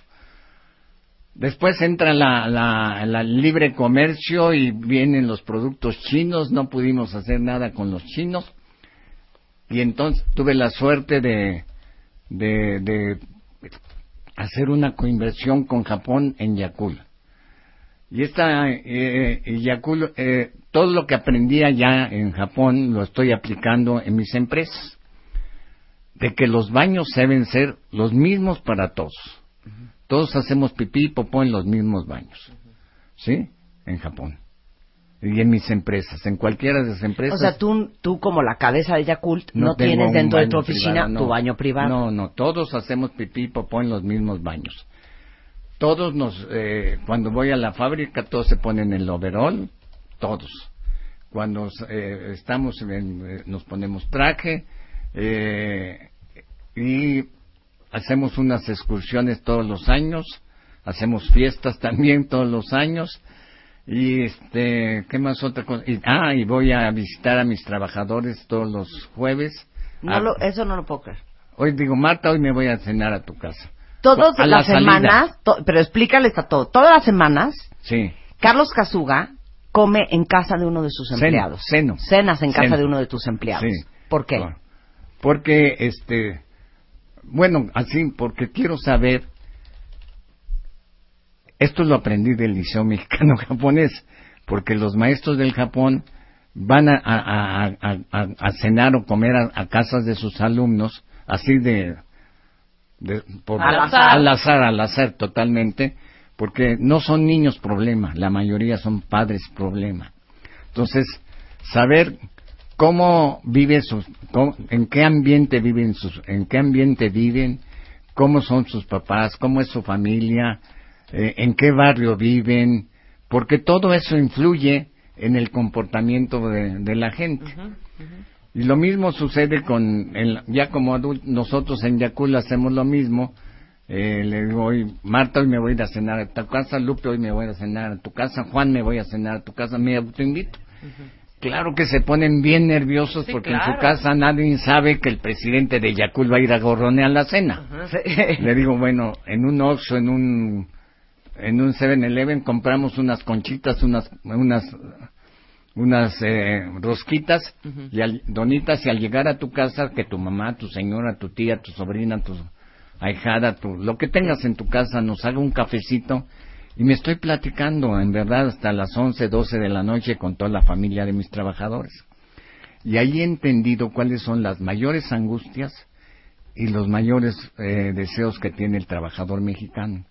La mayor angustia que tiene el trabajador mexicano es que no sabe cuándo lo van a correr. Siempre tiene temor a que se le corra. Y un ser humano cuando tiene temor que se le va a correr, no puede trabajar a gusto. También este tiene temor eh, y todo el mundo, todos los patrones creen, empresarios creen que el trabajador trabaja por un sueldo y nadie está contento con su sueldo en México. Todos quieren más, ¿sí? Eh, y nosotros, yo he aprendido de allí dar mucho sueldo moral, hacer sentir a tu trabajador útil, necesario, respetado y querido. Y esto me ha servido mucho de ir a visitar a, a, mis, a mis trabajadores porque eh, cuando, salgo de, la casa esa, apunto en mi computador, en mi, mi computador, celular, este, quién es el hijo que estaba pasando a la preparatoria, que, es, eh, que tenía su mamá mala, que tenía su abuelita este, ya casi en las últimas, que todas las angustias, todos los problemas que tienen esa, esa familia, y ya después cuando de tres, dos, tres meses que vuelva a pasar por ese por ese departamento me digo, ah, pues Marta, oiga Marta, ¿cómo está su hijo? Ese, ah, ya tiene 20 años, ¿verdad? ¿Cómo le ha ido? ¿Ya pasó a la prepa? Y, Marta dice, hijo, ¿cómo se acuerda de mí? Oye, ¿su mamá cómo está enferma? ¿Ya se alivió? Estaba enferma, ¿verdad? Y, le... No, regresa esa, esa, esa Martita, dice, no, mi, mi patrón sueña con nosotros. Piensa siempre. Se acordó hasta de ti, mamita. Se acordó de ti, hijo. Y eso me ayuda mucho a motivar a la gente, fíjese. Claro. A que se sientan importantes, queridos, respetados, y reconocidos. Y con eso haces todo, porque tú solo no puedes hacer nada. Ahora, Estamos de acuerdo, porque hemos hablado muchísimo del tema laboral en este programa, que si ustedes ahorita se pusieran a sacar cuentas, probablemente ustedes ganen entre el 5 o a veces el 3 o a veces el 10 o a veces el 1% de lo que gana el presidente de su compañía, el director general y el CEO. ¿Qué creen en Japón con respecto a los sueldos patrón versus empleados. De eso les va a hablar Carlos Casuga al regresar. No se vayan. Marta de baile en W 96.9. En vivo. Me da una alegría que la, que, que la audiencia, todos ustedes cuentamientos, están con el ojo cuadrado, porque no saben la ilusión que tenía de hacer este programa. Les conté cuando regresé de Asia que mi primera vez en Japón me dejó verdaderamente trastornada y que era algo que quería que supieran todos eh, los que no han tenido la oportunidad de ir, porque hay tanto que aprender de la cultura japonesa y por eso decidimos invitar el día de hoy a Carlos Kazuga, mexicano, eh, que lleva muchos años en México, pero que es originario del Japón, para que nos explicara por qué los japoneses son como son y por qué son tan educados y por qué no hay basura en la calle y, por qué tienen esa, esa disciplina laboral. Y ahorita estamos hablando de la parte del trabajo. Y antes del corte nos, nos quedaste en explicar, Carlos, em, los salarios en una empresa del patrón con respecto a los empleados. Mira, este, las empresas en Japón se entienden como un, un, ser humano. O sea, para empezar, primero eh, que eh, cuando estamos organizando la empresa es un enamoramiento, se entiende como que es un enamoramiento, donde hay que todo se nos parece fácil, sensacional. Cuando firmamos el acta constitutiva es el acta de matrimonio. Cuando en un local empezamos a poner la maquinaria, los implementos, es el embarazo. Cuando invitamos al presidente municipal a cortar el listón y, al cura a echar agua bendita, es el nacimiento del bebito empresa. Y los tres primeros años, en verdad, en jóvenes empresarios, hay que trabajar las 24 horas del día al pendiente para que este bebito crezca lo más sano y fuerte posible. Después del cuarto año es cuando tienes que llevar todo tu personal a la educación, a los cursos, a la capacitación, a los viajes, a las nuevas eh, eh, instalaciones, a, a, nueva tecnología. Hasta los 20 años, los empresarios japoneses no le sacamos un solo peso a la empresa. Todo es inversión tras inversión. Por eso las empresas japonesas llegan a ser tan grandes porque no se le saca un solo peso a la empresa hasta los 20 años que llega la mayoría de edad. Mientras, ¿de qué vivimos los, los, los, los, que trabajamos en empresa? De un sueldo, de un sueldo que se entiende moralmente, es una regla moral, de 1 a 7. De 1 a 7. Si yo no puedo pagar más que mil pesos al de menor jerarquía, la empresa nada más me puede pagar a mí siete mil. No me alcanzan, pues tengo que pensar cómo puedo pagar primero al de menor jerarquía cinco mil pesos para que a mí me puedan pagar eh, treinta y cinco mil, siete por cinco, treinta y cinco. ¿Cómo puedo pagar al de menor jerarquía veinte mil pesos para que a mí me puedan pagar ciento cuarenta mil? Pues ya con ciento cuarenta mil pesos puedo ir tranquilamente a W Radio echarme un buen programa sin ninguna presión económica. Claro. ¿Sí? Claro. Pero ese, es, es como va. Por eso los trabajadores mexicanos que trabajen en empresas japonesas deben de entender que al principio es muy difícil. Es de uno, un mil, siete mil a uno. Pero deben de entender que, van que se va creciendo como en la empresa. A los 20 años bueno, los repartos de utilidades son fabulosos. A los 20 eh, a los 20 años el reparto de, dividendos a los socios es increíble. Y por eso oh, las empresas japonesas crecen, crecen y crecen. Y mira, también se basan en, en los cuatro, en, en que no se dan premios por la puntualidad. La puntualidad, yo te trato de que estés de, la, de las ocho a las, a las seis. Esa es la, la hora, tienes que llegar a las ocho. Y toda, en las empresas japonesas, antes de entrar, ya todos prendieron el, eh, sus computadoras, ya todas eh, prendieron el aire acondicionado, ya está en el ambiente para trabajar. A las ocho empiezan todos a trabajar. O sea, no es llegué a las 8, me bajé al Oxxo por un café. ¿Alguien quiere algo del Oxxo? Fui a visitar a Bedoya, al Departamento de Recursos Humanos, para platicar un poquito con él, como hablar con mi amigocha, a ver cómo le fue en el date de anoche, y ya empiezo a trabajar por ahí de las nueve y media. Así es. No, así no. Así no. Así no. Entonces, y, y, y siempre antes de las 8 hay una pequeña junta entre todos para decir, hoy vamos a tener de, invitado al señor Carlos Kazuga, este es un japonés. La orden eh, del día. Pues. La orden del día. todos de acuerdo, este, él le, gusta esto, él le gusta aquello para que estén abusadas. sí, se da en las, los, los detalles para atender bien al proveedor, al cliente que va a venir. Asistencia, Carlos, al trabajo. La asistencia tampoco se da premio. La asistencia es, por eso, por eso se trabaja para, ¿sí? En, en por ejemplo, fíjate, eh, en México, ¿eh? ¿eh?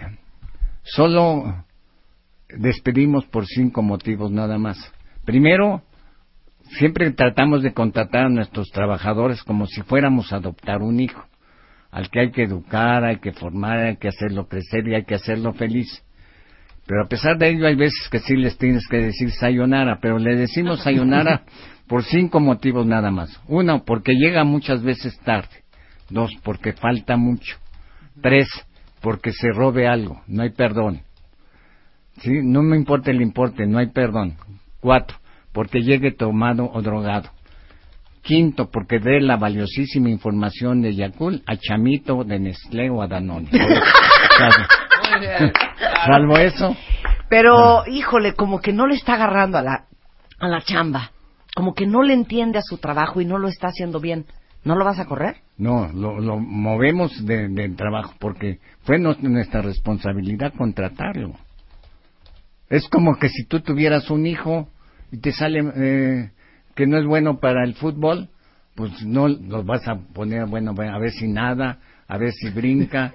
Eh, lo tienes que acomodar en algún lugar, eso es la, lo que hacemos. Como un perro. Sí. Oye, que el labrador. No, tampoco, Ay, pero- se hace pipí en todas partes. Pues no lo vas a regalar. No, Lo entrenas, lo capacitas, lo preparas. es que lo- los pescados se, mu- eh, se, eh, se mueren por la cabeza, nunca por la cola. Los pescados se pudren por la cabeza, nunca por la cola. Por eso... No la- entendí. Que la responsabilidad está en, en, en, En la cabeza, claro, no en la ya, ya, cola. la cabeza los de- la empresa. Los empleados no tienen la culpa, la tenemos nosotros. No corremos porque porque a China le está yendo mal, porque va a venir Trump, Trump, porque la, el presupuesto bajó, porque el dólar se fue por las nubes. Nunca corremos por esos motivos. Eso es culpa de nosotros, las cabezas, que no pudimos ver. Paréntesis. Me urge tu opinión sobre Trump. Y te doy carta blanca y permiso. Mire, Hasta este- pago las groserías a gobernación. no, este, con la, lo que, lo que ha, a- a- a- el, mien- lo- el- ¿cómo lo diré? Hasta me pone nervioso lo, lo que dicen los japoneses. Vamos a seguir en México, no tenemos miedo, nosotros no nos podemos echar para atrás. Si decidimos, cumplimos. Una decisión tomada se cumple, cueste lo que cueste.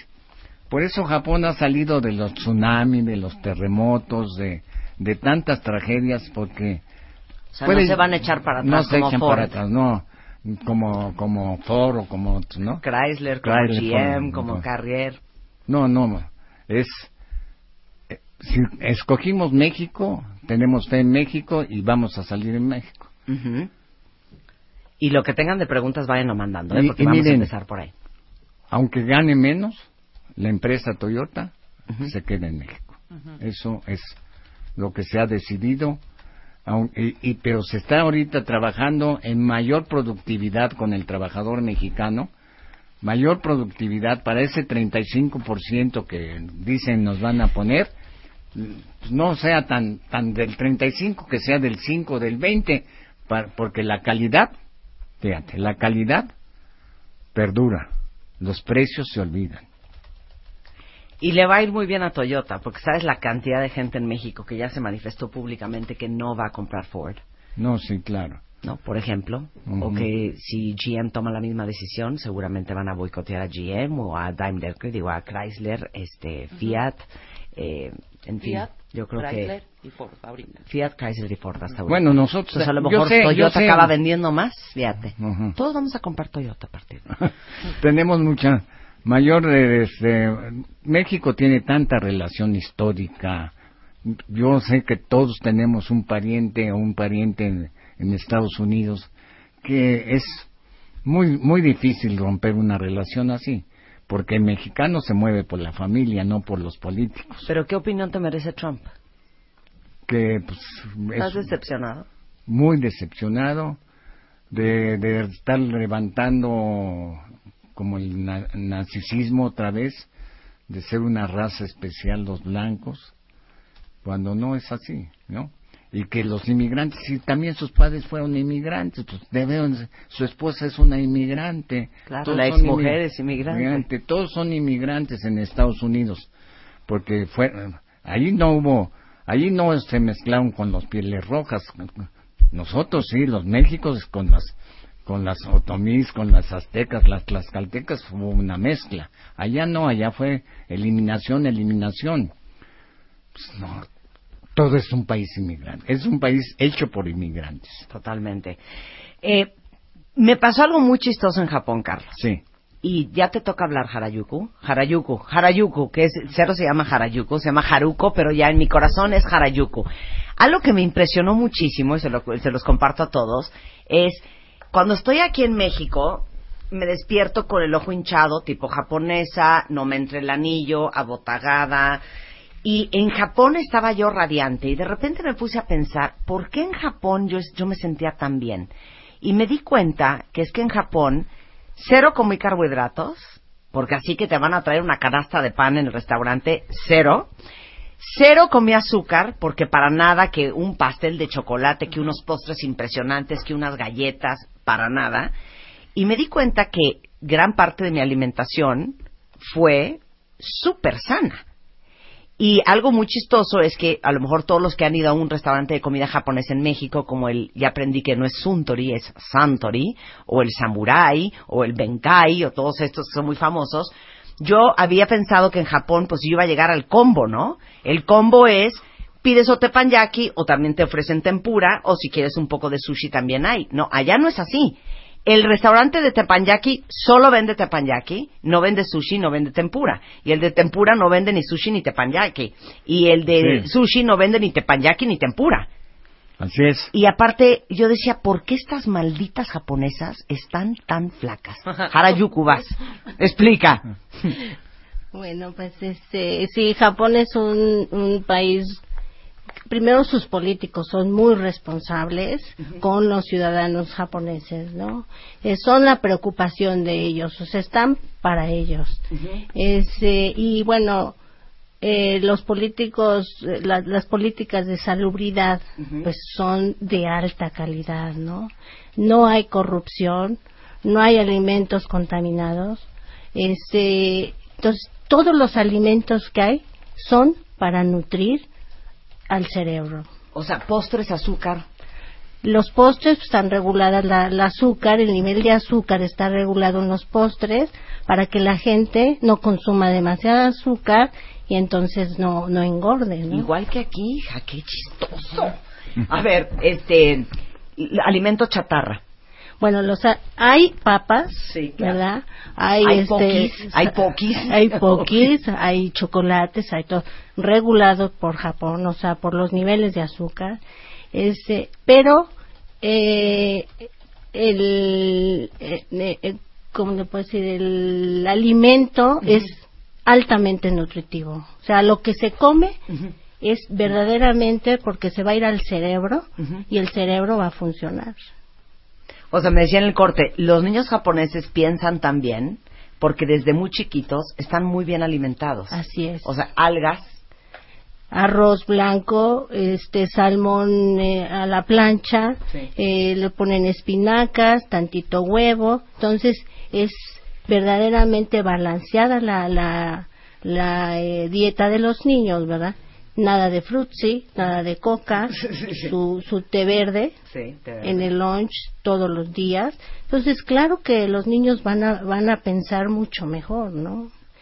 El señor Kazuga tiene un proyecto muy importante en Acacoyagua, Chiapas, que yo este, afortunadamente apoyo en, en este proyecto, y ahí les digo a las mamás de los niños chiquitos, ¿quién creen que sean más inteligentes, los niños mexicanos o los niños japoneses? Pues rápido dicen que los japoneses, no.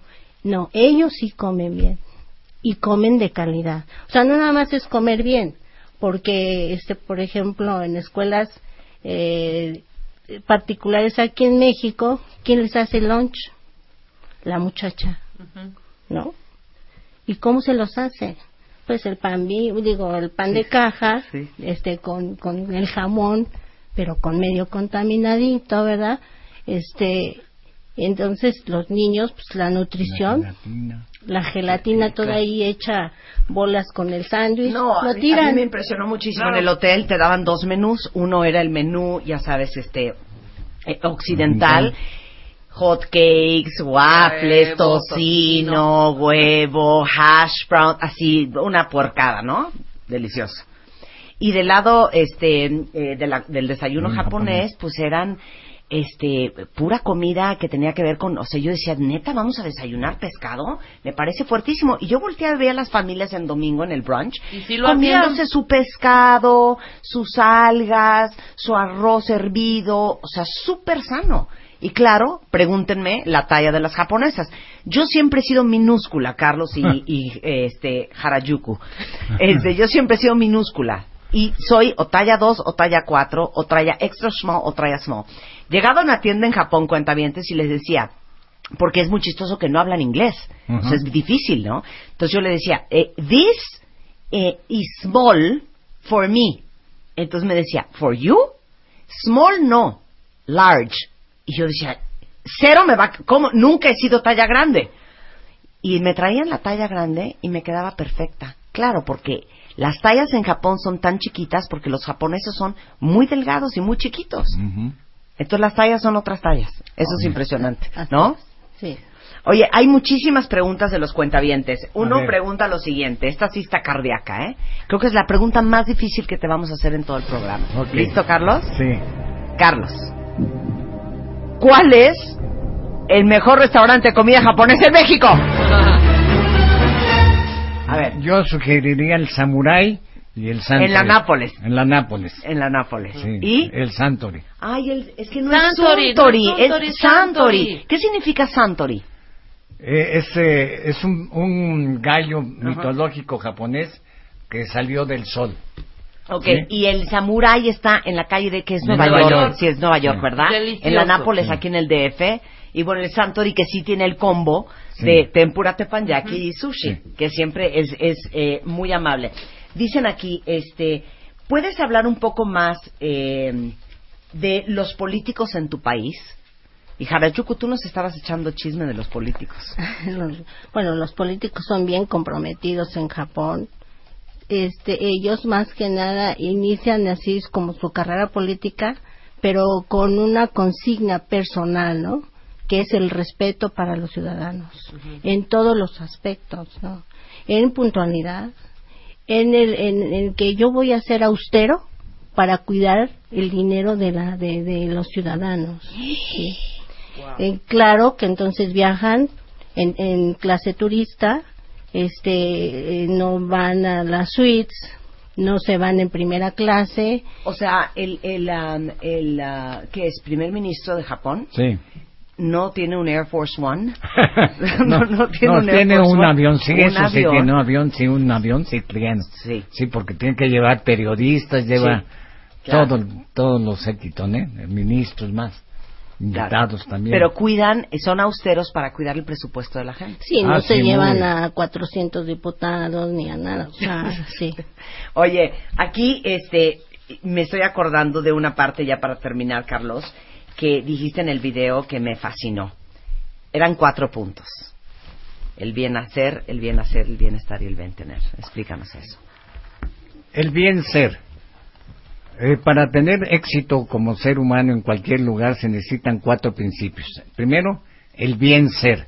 El ser puntual, el ser austero, el ser disciplinado, el ser trabajador, el ser estudioso.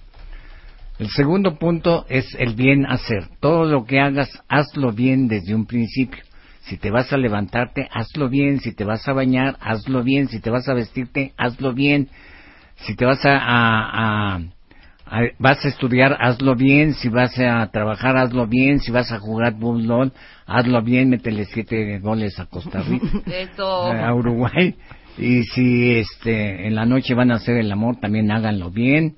Este y el cuarto, el, el tercer paso es el bienestar, que es el, el, el sentirse bien porque diste el, el día de hoy lo mejor de ti a todas las personas con las cuales tuviste contacto. El bien ser, el bien, el dar una sonrisa, una palmada, un consejo, un apoyo, es lo que te hace sentir un bienestar, te hace sentir feliz y ojalá terminemos todos los días antes de entrar a descansar a nuestras camas sintiendo este bienestar. Y las personas que siguen estos tres pasos del bien ser, bien ser, bienestar, tarde o temprano, llegan a tener el bien tener. Por favor, no busquen el tener rápido y fácil sin haberlo hecho bien y mucho menos sin sentirse bien. Porque de eso, como ustedes saben, ya están llenos los cerezos en México y ya no cabe otro chango más ahí. Ahora, de estos cuatro pasos, del bien ser, bien hacer, bienestar y que como resultado de ellos se llega al bien, al, al bien tener, el más importante de todos ellos es el, el, el, del bien ser. El error que yo veo que tiene el sistema educativo nacional, señor Niño, eh, en, de la Secretaría de Educación Pública y de muchas universidades, tanto públicas como privadas, es que se, solo se da educación de conocimientos. De lo que nos hace falta en nuestro México es dar educación de valores, educación formativa. ¿Sí? Nada más nos preocupamos por el 5, el 8, el 10 que estamos sacando en lengua nacional, en matemáticas, ciencias sociales, ciencias naturales, ya en las licenciaturas se preocupan por química, por física, por derecho, por cálculo, por contabilidad, biología o anatomía, pero si se fijan son puros conocimientos de lo que adolece nuestro sistema educativo nacional es que no se da educación formativa, educación de valores. Y el error que ha tenido nuestra educación, para mi manera de ver, es que se ha, desde hace 45 años, se da mucha educación por el tener, tener dinero. Y se nos olvidó totalmente de dar una educación de admirar y respetar al ser, al ser un buen locutor, al ser un buen profesionista, al ser un buen servidor social, a ellos se nos olvidó respetar, darles una educación de saber respetar al bien ser, nos, nos hemos ido por el tener nada más. Y eso ha causado todos los problemas que mi México tiene en buscar nada más el tener, por eso los jóvenes se van al narcomenudeo porque saben que teniendo son los héroes de la palomilla. Y este, mire, en, muchos me dirán, en México es muy difícil. Nosotros hemos hecho una, eh, este año estamos cumpliendo 120 años de la migración japonesa a México.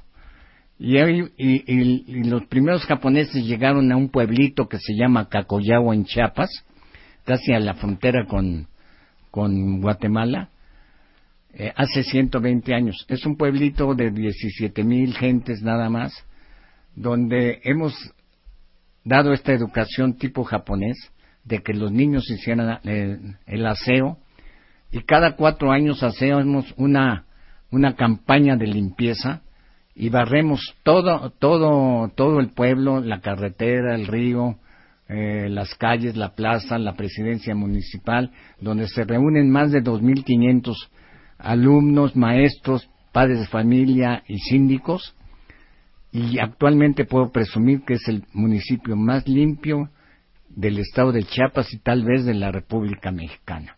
Por eso que con México, con su gente, se puede siempre y cuando se dé educación formativa. ¿Sí? También este, estamos cumpliendo este año para, para como festejo, festejo del 120 aniversario, Vamos a iniciar este año este, acá en, en la zona rosa con una limpieza general el próximo, el próximo 28 de enero. de enero, hacer una limpieza general de toda la zona para dejarla como si fuera una, una las calles del Japón. Ay, muchas gracias, Carlos. De veras no sabes qué placer haberte escuchado, qué placer haberte tenido en el programa. Muchas gracias por venir. Yo a partir de hoy ya voy a hablar así como japonesa, con un tono mesurado, con una prudencia. Y te digo una cosa, ha sido una gran inspiración para todos los que te escuchamos el día de hoy a el bien ser. Gracias. Y al bienestar, al bien hacer y espero que con eso nos dé como resultado pues un bien tener. Claro, claro. Muchas gracias, Carlos. Gracias, muy amable por la invitación, te lo agradezco mucho y al público que me que me anima, que me orienta. Muchas gracias y luchemos todos por nuestro México, que México tiene todo para ser una gran nación. necesita de ti, México. Muchas Bravo. gracias, Carlos. Bravo. Muchas gracias, Carlos. Gracias, Haruko. Un placer tenerte acá. Y es arroba Carlos Casuga en Twitter, por si lo quieren este, llenar de, de, de flores. O de- preguntas, De, orquídeas, de- dudas. De, preguntas, de dudas. O en Facebook es Carlos Casuga, la cabeza de Yakult en México. Gracias, Carlos.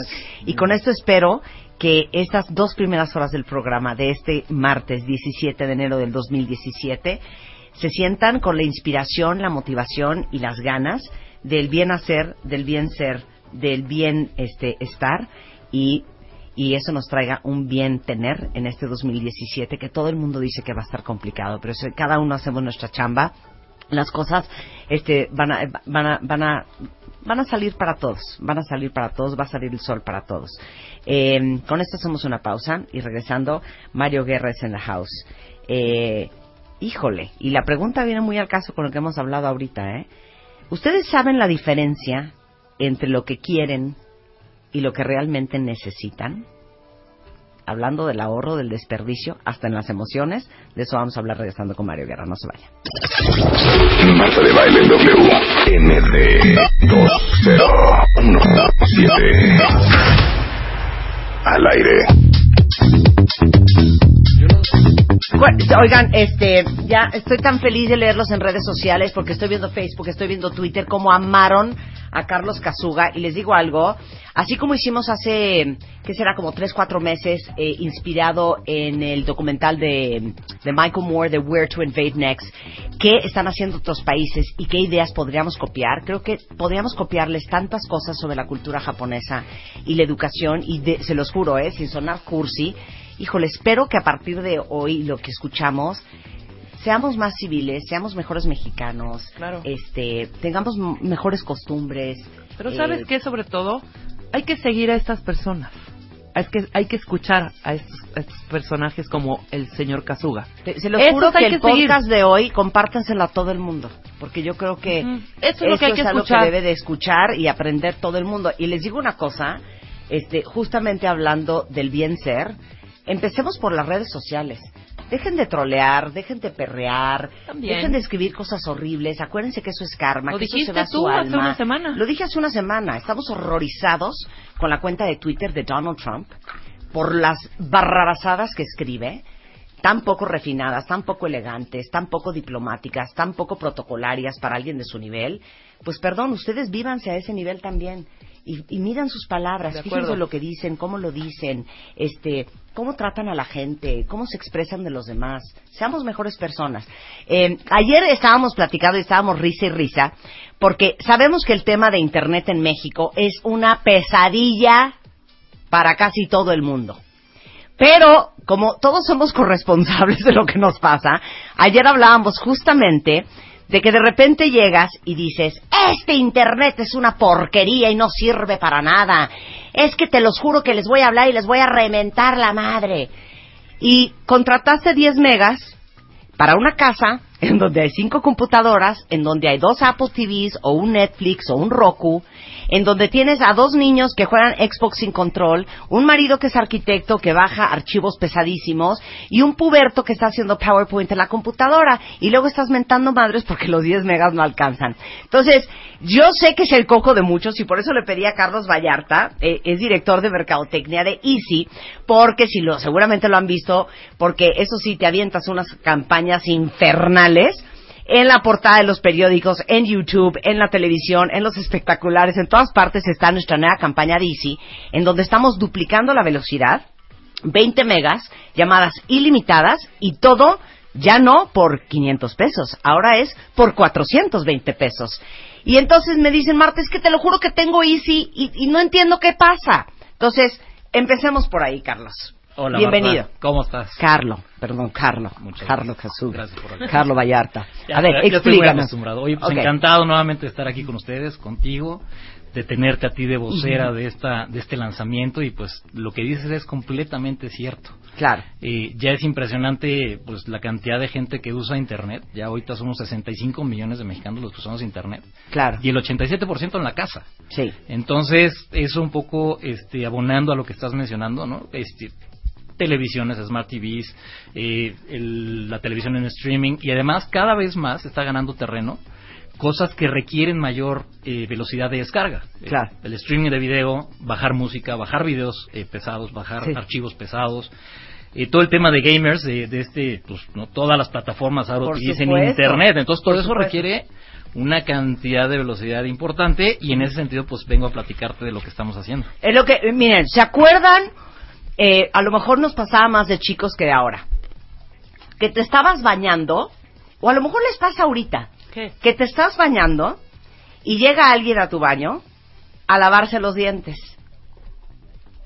Que dices, ¿quién está Abrió, abriendo el agua que me está un- saliendo fría? Un chorro de agua fría, totalmente. Exacto, que te empieza a salir fría porque alguien más abrió, eh, eh, estás lavando un plato o alguien entró a lavarse los dientes y a ti te cambia o, o- o el, eh, el caudal de tu regadera o la cantidad de agua caliente o La la, cantidad de agua ajá. fría que sale de tu regadera dependiendo qué llave abrieron.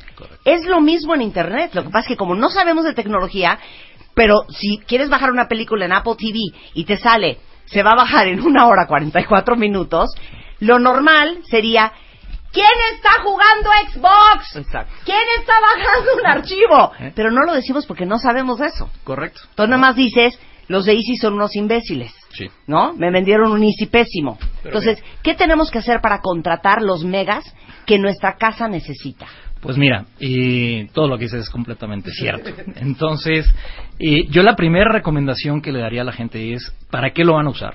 Eh, Exacto. si van a usar el Internet para cosas simples, eh, recibir mails, andar en redes sociales, búsquedas, que es lo que más utiliza la gente en sus casas, pues la verdad es que tu necesidad de Internet no es tanta.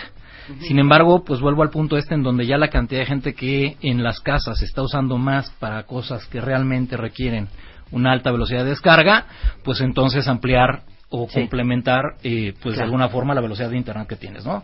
Y la segunda es que busquen realmente quién les da la mejor opción en términos de costo-beneficio, costo-velocidad en este caso. Eh, por ahí también la Asociación de Internet decía que eh, tres de cada diez mexicanos dicen que el Internet es muy caro, ¿no? Y en ese sentido es por la, una de las razones por las que estamos lanzando Easy 20 megas por 420 pesos. Estamos lanzando un producto Más llamadas ilimitadas. más, ah, bueno, con todas las llamadas ilimitadas, mantenemos nuestra promesa y nuestra oferta de llamadas ilimitadas a prácticamente todo el mundo, a más de 90 países en el mundo. Pero bueno, volviendo al punto es esto, ¿no? Es, ¿para qué vas a usar tu Internet? Y en ese sentido, ver, eh, pues en términos de, de oferta de mercado, quién es el que te da mejor costo-beneficio. Claro. Y una tercera, que bueno, esa ya viene más técnica, es ver quién te ofrece realmente fibra óptica, porque hay muchos jugadores allá afuera que dicen que tienen fibra óptica y no necesariamente la tienen en todos lados, ¿no? ¿Y qué Entonces, fibra óptica versus qué? versus coaxial, el Ajá. cable a El la antigüita, el cablecito o cable de cobre, no es peor todavía. Sí. Entonces, eh, pues nosotros, por ejemplo, en el último Ajá. en el último últimos dos años, desde que nací, hemos invertido casi dos mil millones de dólares en extender fibra óptica a, a todos los hogares. ¿no? O sea, y Entonces, obviamente la señal corre más rápido. corre más rápido, óptica. corre mejor. Entonces, de Eh, entrada tiene que ser por fibra óptica. que se fijen en eso, pero bueno, si no hay cobertura, porque Sí. luego también no tenemos cobertura, pues estas eh, opciones, ¿no? Que vean para qué lo van a usar y su costo-beneficio. Claro, pero yo también agregaría dos más, hijo. ¿Cuántas computadoras hay en su casa? ¿Y cuánta gente está en esas computadoras? Al mismo tiempo, Porque claro. si vives solo, pero si eres arquitecto y bajas unos archivos infernales pesadísimos, pues seguramente sí necesitas 20 megas. Sí. Pero si vives, y si eres arquitecto y bajas archivos pesadísimos y tienes dos pubertos que juegan jueguitos en la, compu- eh, en la televisión todo el día, más una mujer que está adicta a eh, The Kardashians y baja desde Apple TV toda la temporada 6, 7 y 8 de las Kardashians Sí. y tú estás bajando un archivo, pues seguramente con 20 megas no te va a dar. Digo, no, no sé mucho de eso, pero eh, preguntarte a qué te dedicas, para qué lo vas a usar, cuántas computadoras hay, para qué las usan, qué tipo de actividad hay en esa casa Correcto. y de eso depende y, y la gente te puede asesorar en Easy. ¿no? Sí, sí, sí. Oye, yo te vendo 20 megas feliz de 420 pesos al mes, pero la neta te digo algo, tú necesitas 30 megas porque pueden crecer su paquete Así es. a 30 megas, a 40 megas, a 50 megas, ¿no? Así ¿Hasta es. qué número? Hasta 100 megas. Hasta 100 Dependiendo megas de tu en tu necesidad. casa. Hasta 100 megas Claro, yo tengo 100 megas en mi casa, cuenta bien. Yo voy a cambiar Y la yo sí película de Apple TV baja en gruesa. dos segundos. Estoy ¿Tú cuántos cañona. megas tienes? Dirás 10. Yo tendré, no sé, fíjate que también eso, Mira, creo que esa es 20. otra, no sabes sabemos. cuántos megas. Correcto. Ahora, dime algo, ¿por qué de pronto, sobre todo en casa de mis papás, aparece una leyenda, no sé si tenga que ver, cuando te conectas en tus dispositivos. Que dice, ¿no ha pagado No, su cuenta? no, no, no, no, no, no. No, dice eh, seguridad frágil, un poco como de tu- como que si tu, co- como que si te estuvieran robando tu señal. ¿Er- Ah. ¿Puede ser real eso o no? Sí, sí, sí se da, eh, en muchas ocasiones se da el hackeo de contraseñas. Ajá. Eh, vaya, por eso ya estás hablando de alguien que realmente tu vecino se está hackeando es un tu red. Sí. Para eso recomendamos que la contraseña la personalices y pues, pues ponga re- contraseñas realmente difíciles, ¿no? Para que puedas realmente este, tú gozar del, internet que tú estás pagando. Claro, a lo si no- mejor tú tienes 20 no te megas, esté- pero en realidad ya, ¿eh? 15 Porque de sí. los 20 se los está chupando tu vecino Correcto. pillo Sí, sí, sí. y no estás ni enterado. Y eso es otra cosa. Todos los que hoy están descontentos con su internet, eh, ¿dónde podemos averiguar cuántos megas tenemos? Mira, hay muchas aplicaciones en el mercado. Eh, hay una que es muy famosa, que es el Speed Test, ¿no? Eh, pero una recomendación bien importante. Cuando tú mides el Internet por, por el Wi-Fi, Ajá. puedes tener ciertas barreras que impiden que eh, se- se- la medición que estás teniendo sea la real. Entonces nosotros lo que recomendamos es que del modem saques el cablecito, el Ethernet, el cablecito este que es medio raro, Sí, sí. Sí. y lo conectes a una computadora. Sí. Y en ese sentido te metas a la página Speedtest o de cualquiera de estas aplicaciones y ahí es donde realmente vas a ver eh, la, la velocidad que te está llegando a tu casa, ¿no? Exacto. También hay barreras eh, estructurales, que si Sí. los muros son de concreto o que Sí. también otra es, eh, oye, pero es que el internet lo tengo tres pisos abajo el modem y yo estoy en, el- en la Sí, en cocina la y entonces en la azotea y Y aquí no no, llega, baja, ¿no? claro. Entonces, para eso hay otras soluciones, extensores, hay, puedes hacer una red interna, dependiendo ya de tus necesidades, Sí. lo puedes complementar. Claro. Pero en Easy, eh, y en ese sentido, la- el lanzamiento que hacemos, pensamos que con los 20 megas, al duplicar la velocidad original que habíamos prometido, y por el costo al que lo estamos dando, creemos que estamos dando una muy buena solución, pues para la mayoría de la, gente, ¿no? promedio, claro. Para la pero casa hay, promedio. Pero hay casas muy particulares. Mi casa es como la central Tapo. ¿Me entiendes? Todo el mundo tiene computadora, todo el mundo está bajando algo, hay mucha gente. Eso sí, yo necesito más megas, por eso tengo 100. Pero en la campaña pasada, ¿se acuerdan que eran eh, 10 megas llamadas ilimitadas? Estados Unidos, este, Canadá, este, Europa, Europa, este, todo por toda América. 500 pesos. Ahora son 20 megas de entrada, llamadas ilimitadas y todo esto por 420, pesos. 420 Pero si pesos. ustedes quieren comprar más megas, pueden este, adecuar su paquete. Ahora, este, eh, ¿dónde lo contratamos? Mira, es muy fácil, lo pueden contratar en el, en el contact center, en el 01800 120 4000, salud. Vuelve a decir, porque la señora estornudó y no se oyó. Pero me volteé. A ver, a ver. 01800 120 4000 o en, en nuestra página en easy.mx. Claro. Ahí es muy fácil, eh, muy sencillo y eh, sobre todo en la página pues no requiere grandes pasos, ¿no? El contratarlo. Claro, dice aquí una cuenta Este, déjame decirte que yo tengo cinco celulares, dos pantallas smart con Netflix, dos labs, dos tablets, este, y una computadora. No. Pues es que con 10 megas no hay forma. Con, con 10 megas no le va a dar. No, con 10 megas no hay Con 10 forma. no. Por eso es bien importante que le dejen saber a su, ¿cómo se llama? A su consultor de Easy, a su... Sí, a ver, pueden llamar al mismo teléfono Ajá, y ahí hay, tenemos un servicio especializado que se llama Doctor Wi-Fi ajá. que eh, está incluido en tu servicio mensual las consultas telefónicas y él te puede asesorar perfectamente de qué tienes que hacer y en caso de ser necesario el servicio también incluye visitas a tu casa Claro. entonces van ya especialistas que van rompen pared ponen cables o hacen lo que tengan que hacer Claro. incluso te recomiendan vaya a lo mejor hay, hay, hay casos como el tuyo Marta Sí. que pues tienes que comprar un ruteador y tienes que comprar y hacer una red interna pero eso Claro. ya es casos en donde el internet Claro, es Exacto, pero, pero eso es bien importante. Si tienen una casa de un tamaño o si tienen una casa muy vertical y tienen el modem de internet hasta abajo. Y No, están checar dónde. porque están en la azotea, en el rooftop, tomando el sol y no jale el internet. No, y luego pues lo ves es obvio y, que y no va a ves el modem eh, hasta el fondo en, de a- abajo del buró y luego unas secciones amarillas ahí tapando también. Exacto, y dices, no jala. mis Bueno. papás lo tienen abajo de una sala en la de, de una mesa en la sala No, pues sí, no Porque va a se ve feo. Le digo, Exacto. Sí, no, hay que Sí. sacar, claro. No. Y luego te quejas. Y luego te quejas. 01800 120 4000 a través de Easy-MX, Facebook es Easy Telecom y el web es easy.mx diagonal home. Pero sí díganle la verdad como padre, como padre confesor a, a la persona de Easy, cuántas computadoras hay, cuánta gente vive en esa casa, para qué las usan, para que les puedan decir neta cuántos megas ustedes necesitan. Muchas gracias, Carlos. Un placer Al contrario, tenerte acá. un placer. Y un placer ser ¿Eh? imagen de una, de una compañía de, de tecnología, Ya no me ¿verdad? dejaste Como promoverte, mujer, pero- oye, ya no me dejaste promoverte, pero sí, es cierto. No, Eh, encantados de tenerte nuevamente, Marta. Gracias, Carlos. Eh, gracias. Son 12.24 de la tarde en W Radio. Eh, hacemos una pausa y ya regresamos. No se vayan.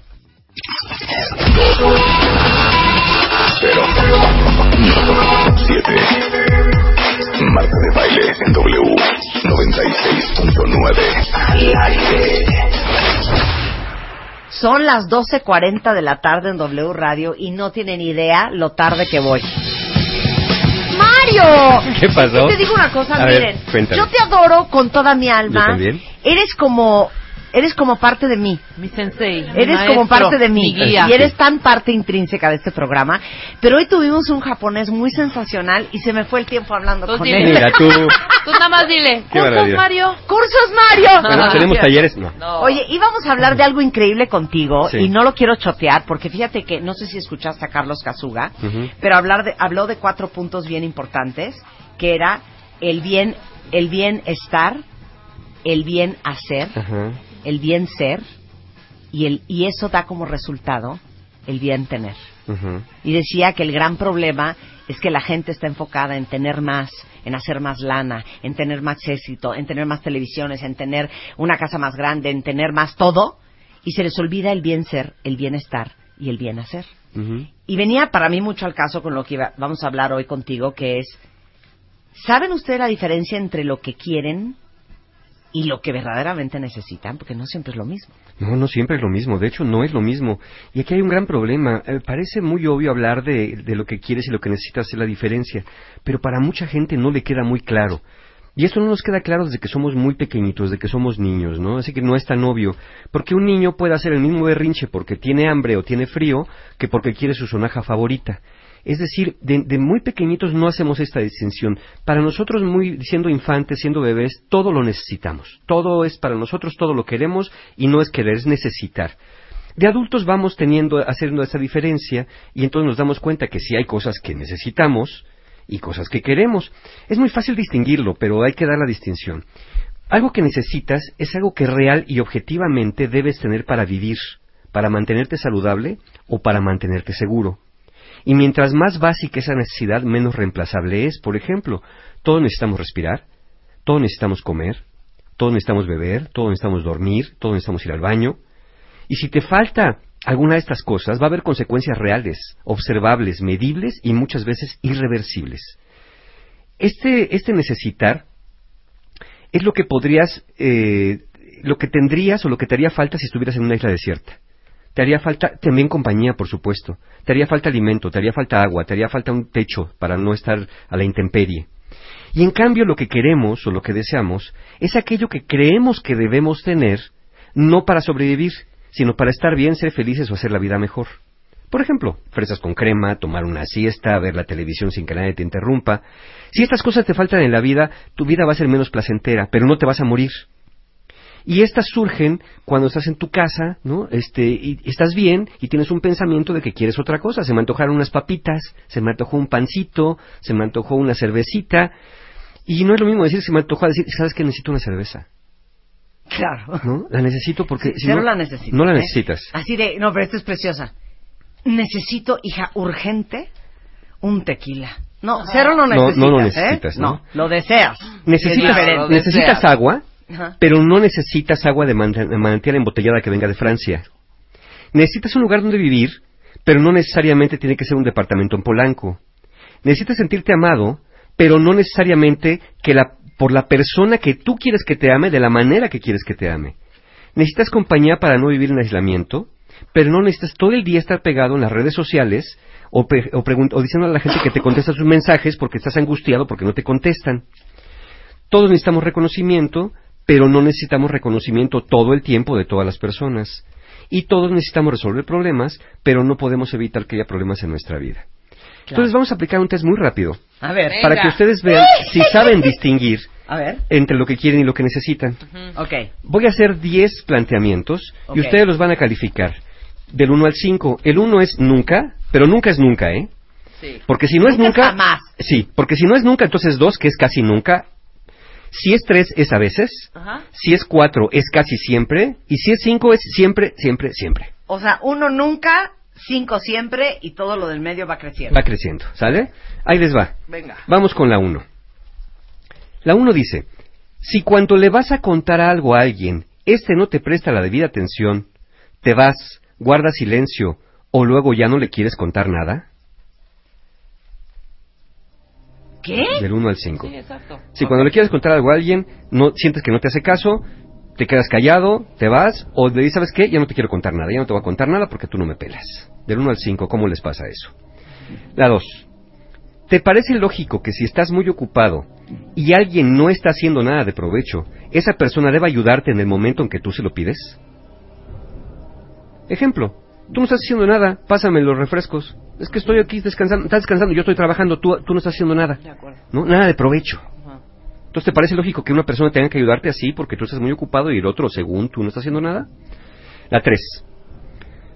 ¿Odias hacer filas, esperar turnos o tolerar gente lenta porque tú tienes necesidades que deben ser atendidas de inmediato? Del 1 al 5. 4. Si sales a cenar, de vacaciones o a divertirte, suele pasarte que siempre algo ha de echar a perder el momento y entonces toda la experiencia se arruina. La 5. Si alguien que te ayuda y te hace favores un día no puede apoyarte, ¿te sientes ofendido, traicionado y juras que en tu vida le vuelves a pedir nada? La 6. Mucha gente te dice que haces berrinches cuando te frustras y tú aseguras que no son berrinches, sino que los demás no te entienden. La 7. A tu pareja, familia o amigos les pides las cosas con un necesito. ¿Cómo? Necesito que me escuches, necesito que hablemos, o al menos lo actúas como si de veras lo necesitaras. La 8. Cuando alguien no te da lo que sientes que necesitas, ¿piensas que son injustos contigo? La 9. Cuando algo no va como tú quieres, ¿prefieres irte o abandonar lo que haces? ¿Y la 10? ¿Piensas que si las personas realmente te amaran, deberían hacer lo necesario para que estés bien? Súmenle ahora sí. Recuerden que máximo pudieron haber sacado 50. Si sacaron más de 50, quién sabe qué hicieron. Si sacaron menos de 10, quién sabe qué hicieron. Entre 10 y 50 van a estar sus rangos. Ok. Confesiones, cuentavientes. Venga, sin miedo. Cua- 23. 23, ok. 23. 21. 21. 21, Ok. ok. No todas las locas. 30. 30, ok. Ahí les va. Voy, voy a empezar desde abajo, desde lo más suavecito. Lo sacaron entre 10 y 20. Entre 10 y 20, felicidades. Parece que distingues muy bien necesidades de deseos, eh, pero ojo, ¿eh? Porque si cuando te frustras te pones intenso, a lo mejor has aprendido a tener las cosas a través del chantaje o de manipulación emocional. Pero parece ser que distingues bien entre 20 y 10. Perfecto. Si estás entre 21 y 30, es muy probable, por ejemplo, que cuando tienes hambre o sueño, te pongas de malitas y empieces a portarte rudo con los demás cuando no satisfacen tus necesidades. So, cuando tienes prisa, ¿no? Normalmente eres muy cool, muy buena onda, pero si traes prisa o andas de malitas, la gente va a conocer tu, tu yo interior. Les voy a dar un ejemplo de esto que acaba de decir Mario. Me da mucha vergüenza decirlo. Échale, ya estamos en esto. Yo necesito, Ajá. no es un deseo, necesito que me duerma Spider-Man. Eh, em, bueno, podemos clarificar. Tú necesitas dormir. No necesito que me arrulle. Si tú necesitas dormir, Bueno, necesitas dormir, quieres que Spider-Man te duerma arrullándote. exacto. Esa Entonces, es la diferencia. si él se duerme antes que yo, cosa que sucedió anoche, estoy jinque y jinque y jinque y jinque hasta que se despierta, me soba, me duerme y se vuelve a dormir. Eh, lo acepto, lo acepto. No, ni me veas con cara, no me juzgues, Luz. Cuando tengas mi edad vas a entender lo que difícil que es ¿Y dormir. sacaste 23? Y saqué 23. Está bien, mira, van, van, esa, va, van Va, congruencia, ¿no? va. Van congruencia. Pero también yo resuelvo muchas necesidades de otra gente. Eh, debe Ah, ser. eso está bien, debe ser. claro. Los que sacaron entre 31 y 40 no parecen distinguir muy bien lo que quieren de lo que necesitan. A veces tienen destellos de racionalidad y se apaciguan, pero más frecuentemente que no, piensas que los demás no te entienden, por eso son tan insensibles a tus necesidades. Y los que sacaron entre 41 y 50, les voy a decir una cosa, no van a morir en su cama. Les va a dar algo por la cantidad de berrinches y muinas que hacen a lo largo de la vida. Se ponen muy mal ante lo que consideran cualquier carencia, así que urge que busquen ayuda para que ese niño interior que no distingue entre necesidades y deseos se integre a la vida del adulto y no al revés. No el adulto tenga que comprender al niño y que en cuanto el niño truene los dedos, crean que necesitan algo para sobrevivir. Por ahí no va la cosa. O sea, mío, mío, dame, dame, quiero, quiero. Exacto, como un niño. Eh, se pueden preguntar, bueno, entonces los deseos no importan, son las necesidades. No, sí importan los deseos, pero no deberían importar más que las necesidades. Y lo importante es que como adultos aprendamos a distinguir necesidades de deseos, porque es un paso para una vida balanceada. Los deseos surgen a partir de necesidades satisfechas. Por ejemplo, ya comí, y si ya comí y tengo la barriga llena, se me puede antojar un postre que no necesito. Lo que necesito es la comida. Tú necesitas dormir. Pero tú quieres que Spider-Man te duerma haciéndote piojo, porque así te duermes más sabroso.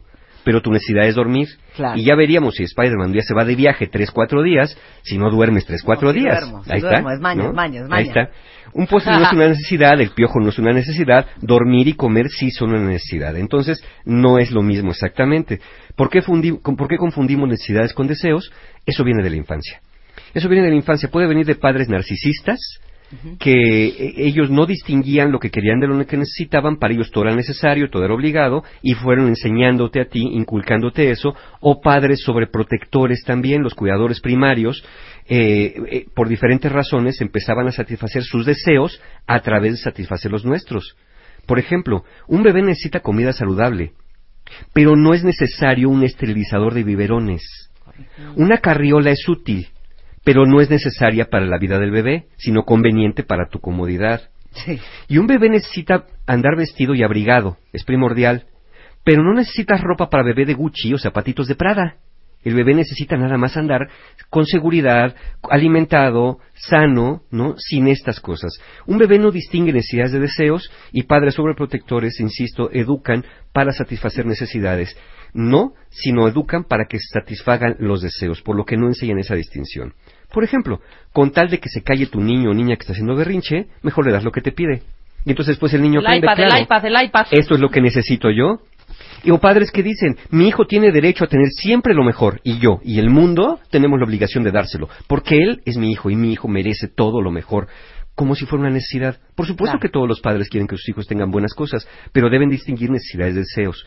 En general, las personas que no distinguen eso y los que salieron más, a- más allá de 41 puntos, podemos decir que tienen aspectos inmaduros de su personalidad, que tienen consecuencias importantes. Las consecuencias de no distinguir son un continuo y progresivo sentimiento de carencia. Cada vez vas a Eso sentir cañón, ¿eh? más, más cosas te hacen falta en la vida. Y este incremento en la intensidad emocional de carencia refuerza la necesidad. Por ejemplo, como siento que algo más hace falta, lo necesito. Como lo necesito y no lo tengo, entonces tengo que sentir más para obtenerlo. Como el niño, cada vez tengo que hacer un berrinche más grande para que me den lo que necesito. Vas a vivir con frustración, ansiedad y depresión. Vas a tener pensamientos y conductas obsesivas en la búsqueda de aquello que crees que necesitas. Vas a tener también una, una conducta de sobrecompensación, es decir, como cuando comes o bebes de más, o tienes conductas adictivas, porque como nada te embona, nada te llena, porque todo lo necesitas, entonces necesitas sentir más para sentirte satisfecho, pero va a llegar un momento en que no importa cuánto sientas, no vas a sentirte satisfecho. Bueno, ¿por qué creen que existe la frase? Es que no tiene llenadera. No tiene llenadera. No tiene llenadera. Claro. Ahí tenemos a este niño inmaduro interior. También vas a encontrar relaciones codependientes porque vas a creer que necesitas a esa persona para sobrevivir, a esa persona para ser feliz. Y obviamente en la vida cotidiana vas a tener explosiones emocionales desproporcionadas, emocionales desproporcionadas, vas a tener conductas sociopáticas también, donde vas a, vas a desarrollar ausencia de empatía e incluso, como crees que todo lo necesitas, las personas cuando te ayudan empiezas a abusar de ellas o empiezas a sacar provecho de ellas a las personas que genuinamente te aman porque ya no te importa lo que ellos sienten, te importa lo que tú necesitas. Entonces tú exiges genuinamente el derecho a que te tienen que atender como tú quieres. ¿Qué tenemos que hacer ante esto? Bueno, lo primero es hacer la distinción racional. Darte cuenta que lo que quieres y lo que necesitas no es lo mismo. Y ya estamos diciendo, lo que necesitas, sin eso te mueres, o te enfermas, o entras en un gran riesgo. Lo que quieres, nada más te sientes muy incómodo, muy inquieto, haces un berrinche, pero si no lo obtienes, no te vas a morir aunque sientas que te mueres. Porque mucha gente sí siente que se muere si no está la persona amada junto. Esto es un poco como una adicción. Así que se trata de ir resistiendo cada vez más un poco la urgencia de obtener aquello que deseas y trabajar con la tolerancia para evitar mayor frustración. Por eso es tan importante, no necesariamente es que hay que obligar a los niños a sentirse frustrados, pero no hay que complacerles de inmediato todos sus deseos y sus necesidades. Tampoco confundan. Es que el niño tiene hambre, que se aguante. No, no, espérate, tiene hambre, eso es una necesidad. Si quiere la sonaja al carrito, sí, que se aguante un momento, eso sí. Si quiere el postre o el dulce, sí, que se espere al momento que todos tomamos el postre. Eso es diferente. Pero no lo dejes sin cambiar, no lo dejes sin dormir, no lo dejes sin comer. O sin apapacho. O sin apapacho. Eso también es una necesidad. Claro, es una necesidad. Porque si no, no estás manejando, no estás manejando la tolerancia a la frustración, le estás provocando una carencia emocional que es así son muy difíciles de desarrollar arraigar. Entonces, satisfaz las necesidades del niño, pon tus necesidades satisfechas y después haz esta distinción. Evita el pensamiento blanco-negro, todo o nada, porque mucha gente que padece de esto o sufre de esto, cuando algo no sale como, como quiere, dice que todo ya valió, ¿no? Es que nos fuimos de vacaciones, pero es que, ¿sabes qué? Como en el hotel no estaba el cuarto que yo pedí, ya la vacación echó a perder. Ya se arruinó. Ya se arruinó todo, ya no pude disfrutar nada. Oye, pero el sol, la playa, no, ya no quise ni salir a la playa, ya no quise tomar el sol. Yo francamente me la pasé en mi cuarto, yo me quería regresar y la verdad pues ya no ya no me gustó eso porque yo quería que me atendieran como yo quería. Entonces, cuando algo no sale como tú quieres, rescata las partes buenas de la experiencia y continúa disfrutando lo que sí. Y si sientes que te abruma todo esto, tómate unos minutos, de verdad no contamines al mundo con esto, enciérrate a tu cuarto 5, 10, 15 minutos, agarra aire y después recupérate y sal otra vez. Y siempre prefiere hablar antes de actuar. Si, por ejemplo, sientes que alguien te ignora, díselo. Es preferible decirle, oye, cuando siento que me ignoras, la verdad me molesta, o te quiero pedir que me escuches, o para mí es muy importante que me hagas caso. Es mejor hablar que dejar de hablar o azotar puertas o ponerte con un es que necesito que me escuches, es que necesito que hablemos porque no lo necesitas. Tú quieres hablar con esa persona, tú quieres que esa persona te escuche, pero si esa persona te deja de escuchar, no te vas a morir. Claro, al menos que tengas un hueso de chabacano atorado en la garganta y le estés diciendo ayúdame a, desatorarlo.